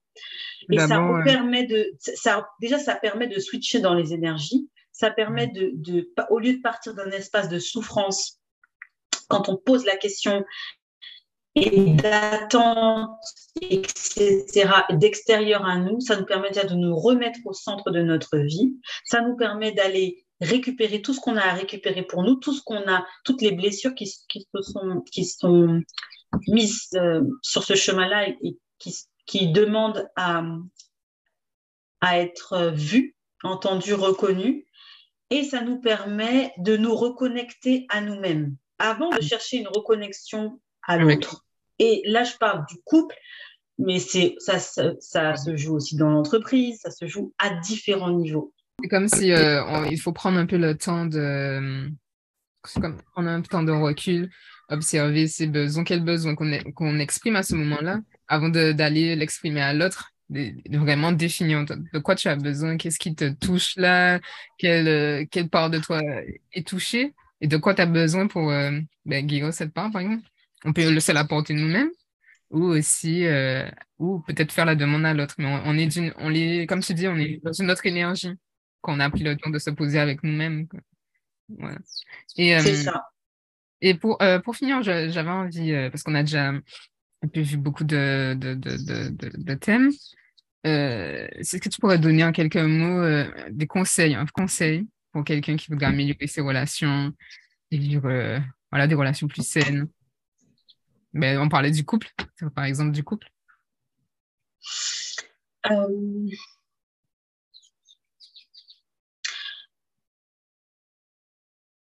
je dirais que je sais que ce que je vais dire, c'est pas évident parce que parfois on peut être tellement dans une dynamique de survie qu'on est dans la précipitation, dans l'urgence, on n'a pas le temps Euh, donc je sais qu'il y a plein de gens qui vont dire oui, ils peuvent se dire oui, ouais, mais j'ai pas le temps de faire ça, j'ai pas le temps, etc. Hmm. J'ai pas le temps de, de, de, de faire. Euh, moi, je suis pas entrepreneur, j'ai pas la gestion de mon temps comme je veux, etc. J'ai pas, euh, je connais pas. On peut, ça c'est c'est tout ce qu'on peut se raconter. Maintenant, mon invitation, c'est vraiment de, que vous écriviez tout ce que vous racontez par rapport déjà à, à ça. Parce que déjà, vous asseyez avec vos pensées. Donc, écrire tout ce que vous racontez pour déjà libérer aussi et faire de la place à la suite. Donc, je dirais écrire, euh, prendre un stylo, une feuille, son téléphone, peu importe, quelque chose qui va vous permettre de mettre euh, des mots sur euh, ce que vous captez, ressentez, et vous allez pouvoir les voir aussi, parce que ça vous permet de mesurer de manière concrète vos avancées dans le temps. Même si pour moi, la dimension du temps aujourd'hui, elle est, elle est vraiment. L'espace-temps, c'est autre chose. Je suis dans une autre dimension, je dirais maintenant.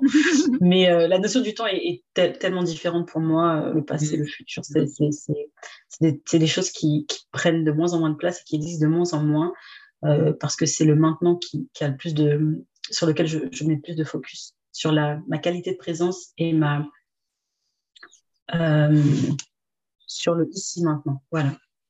Et donc, du coup, prenez euh, ce temps d'écrire tout ce que vous pensez par rapport aux relations, tout ce que ça vous a fait d'écouter cet échange-là, là où vous avez senti des réticences dans votre corps, là où vous êtes heurté, là où vous avez dit, mais attends, c'est quoi cette vie, mais de quoi elle parle? Là où vous avez jugé, mm. là où vous avez été interpellé, là où vous avez dit, ah ouais, carrément, vous avez validé ce que j'ai dit, parce que mm. je n'ai pas la science infuse et c'est important de pouvoir aussi se détacher de ce que l'autre dit. Euh, tout en ayant conscience que ça nous fait, ça nous résonne. Donc finalement, c'est regarder là où, où, ça fait résonance avec, avec vous et là où ça dissonne. Là, c'est votre chemin. Parce que c'est à partir de ça que vous allez, en effet, trouver votre chemin. Qui est le vôtre? Pas celui de la voisine, pas le mien, pas celui de Christian, le vôtre. Mm. Partir de vous, c'est là, et c'est au travers, en effet, encore une fois, de la relation, au travers, par exemple, d'une écoute, au travers de, de ce que l'on voit. Par exemple, Christian et moi, on va regarder le ciel. Moi, je vais voir peut-être euh, un dauphin. Christian, elle va voir un éléphant. et pourtant, on regarde le même, nuage, le même ciel. Et c'est, et c'est cela qui est important, c'est ce que vous, vous voyez et ce, qui, et ce sur quoi vous avez envie de mettre le focus et comment vous avez, vous avez envie de vous sentir heureuse là-dedans. Mm-hmm. Au-delà de ce que vous faites, au-delà de, de, la place que vous avez, au-delà de ce que, du regard des autres, au-delà de, de, vos, de, vos, de vos sentiments, de vos sensations, c'est vraiment vivre heureuse, là, maintenant. Et s'offrir ce cadeau à chaque instant. Et euh, relationner, c'est vraiment déjà euh, accepter qu'il y a des choses qu'on n'avait pas en conscience au départ et qui viennent à nous au fur et à mesure. Ce que moi, ce que moi j'ai appris aujourd'hui dans, dans, ma relation de couple, ça m'a tellement aidé sur le point de vue, par exemple, euh, mon rapport à l'argent. Mon rapport à l'argent, avec le rapport à l'argent de, de, Rémi n'avait rien à voir. Enfin, on n'était pas du tout sur les mêmes. Euh, j'étais pas. Enfin, moi, euh, éducatrice spécialisée, euh, je gagnais même pas presque 2000 euros. Mon mari, il avait des salaires, je sais pas, 4, 5, 6 fois, 6 fois plus que moi. Je me disais, j'étais, j'étais. Déjà, ça, dans ma tête, j'étais OK avec ça parce que j'étais, je me disais, mais c'est génial de, de, de, de gagner, euh, de créer autant d'argent, de, de, de créer autant d'argent et d'être et d'être comme ça, d'être qui il est, sa, générosité de cœur, c'est génial, c'est trop bien. Et, euh, et, en même temps, euh, si tu veux, quand je l'ai quand je l'ai rencontré, j'ai pas j'ai pas été voir son compte en banque. J'ai pas été voir tout ça, tu vois, mais, euh, mais j'avais quand même, c'est vrai, posé l'intention parce que je, et je le dis parce que je sais que beaucoup de personnes parlent, enfin, la dimension du rapport à l'argent et la dimension des relations et notamment de la sexualité, c'est là où on vient expérimenter nos ombres les plus puissantes.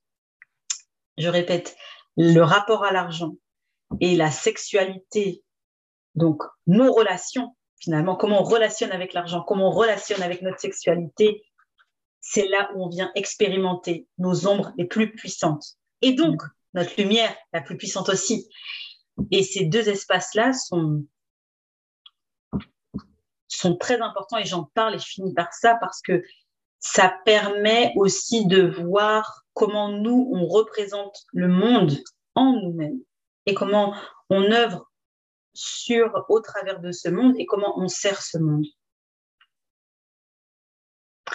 Et euh, c'est pour mm. ça aussi que je, remercie, je me remercie d'avoir choisi de, de, faire ce travail-là pour moi, de la relation. De, je remercie aussi mes parents, je remercie euh, tout, tout, toutes les personnes que j'ai rencontrées, je remercie, euh, je remercie euh, la vie, l'univers, la source, tout, parce que ça m'a permis aussi de, de, de vivre cette relation de couple ici sur Terre et de d'expérimenter mon rapport à l'amour, mon rapport à l'argent, mon rapport à ma, sexualité, à la sexualité, euh, avec mes enfants, ma relation, euh, la, dimension parentale euh, de femme, la dimension, ma dimension spirituelle. Ça m'a permis d'amplifier vraiment tous ces aspects-là et de et de me et de me trouver, de me mettre au centre. Et à chaque fois où je sens que je suis en entrave, où c'est dissonant, c'est dissonant. Il y a quelque chose qui, qui, me chahute quand cette personne, elle me fait ça, elle me dit ça.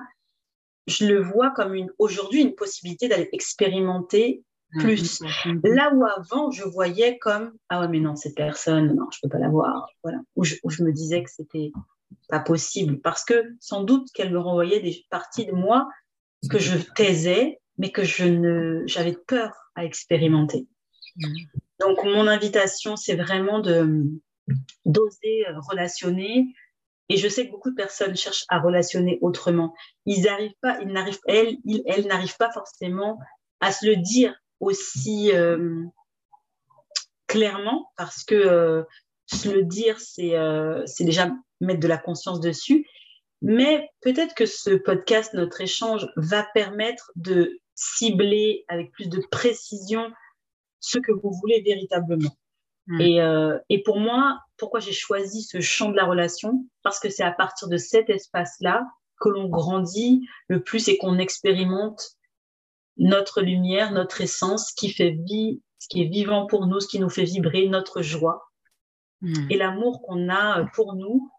Et, euh, et pourquoi j'ai choisi de, créer ce, métier, cette vie aussi, tout simplement, c'est parce que j'ai pas envie de le faire toute seule. J'ai aussi euh, cette dimension de service d'humanité, de, laisser aussi euh, euh, cette possibilité à d'autres personnes de, les, de les guider, de les accompagner, d'être, comme j'aime l'appeler aujourd'hui, une partenaire d'évolution, une créatrice de rêves, euh, parce qu'il est temps de mettre nos rêves euh, dans le concret, dans la matière. Et, c'est de cela dont il s'agit finalement. Mais c'est une bonne conclusion, tout ça. Hein. Vrai que les relations, euh, ça permet de grandir, évoluer.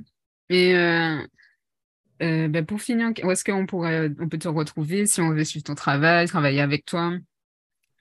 Tu peux partager euh, tes, tes, tes, réseaux Yes. Alors, euh, actuellement, euh, on peut me retrouver sur mon site internet www.emiliegombert.com. On peut aussi me retrouver sur Instagram. donc, c'est Emilie underscore, tiré du 8 du coup, Gombert underscore. Ouais, bah, je l'écrirai en description de toute manière. Ok. Donc ça, ce sont euh, les deux espaces euh, sur lesquels on, peut me suivre. Il y a des espaces différents que je pense ouvrir. Euh, et sinon, après, si on veut travailler avec moi, bah, tout est accessible. On peut entrer en contact via les réseaux. vraiment, je suis, je suis accessible pour, pour œuvrer, co-créer ensemble. Voilà. merci, Émilie, pour cet échange. Mais comme tu dis, euh, j'espère que ce podcast euh, bah, va vous permettre de faire le point sur les relations que vous voulez créer vraiment. Et euh, merci pour ton témoignage. Et je te dis à la prochaine alors. oui, avec grand plaisir. Avec grand plaisir. Merci infiniment, Christian. Merci d'avoir écouté cet épisode. J'espère qu'il t'aura plu. N'hésite pas à le partager autour de toi si tu penses qu'il peut aider ou inspirer. Je t'invite pour cela à faire une capture d'écran de l'épisode et à le partager en story sur Instagram et à me taguer à AdsonChris9 pour me dire ce qui t'a le plus marqué. Si tu veux aller plus loin, être au courant de mon actualité, savoir comment tu peux travailler avec moi et recevoir des conseils et également un audio de Brave Rock que j'ai créé, tu peux t'inscrire à ma newsletter. Le lien se trouve dans la description de l'épisode. Si tu as aimé ce que tu as entendu aujourd'hui, n'hésite pas à laisser un avis ou 5 étoiles sur l'application de ton choix, Apple Podcast ou Spotify, pour diffuser cette énergie et ce message. Je t'embrasse très fort et j'ai hâte de te retrouver dans un prochain épisode.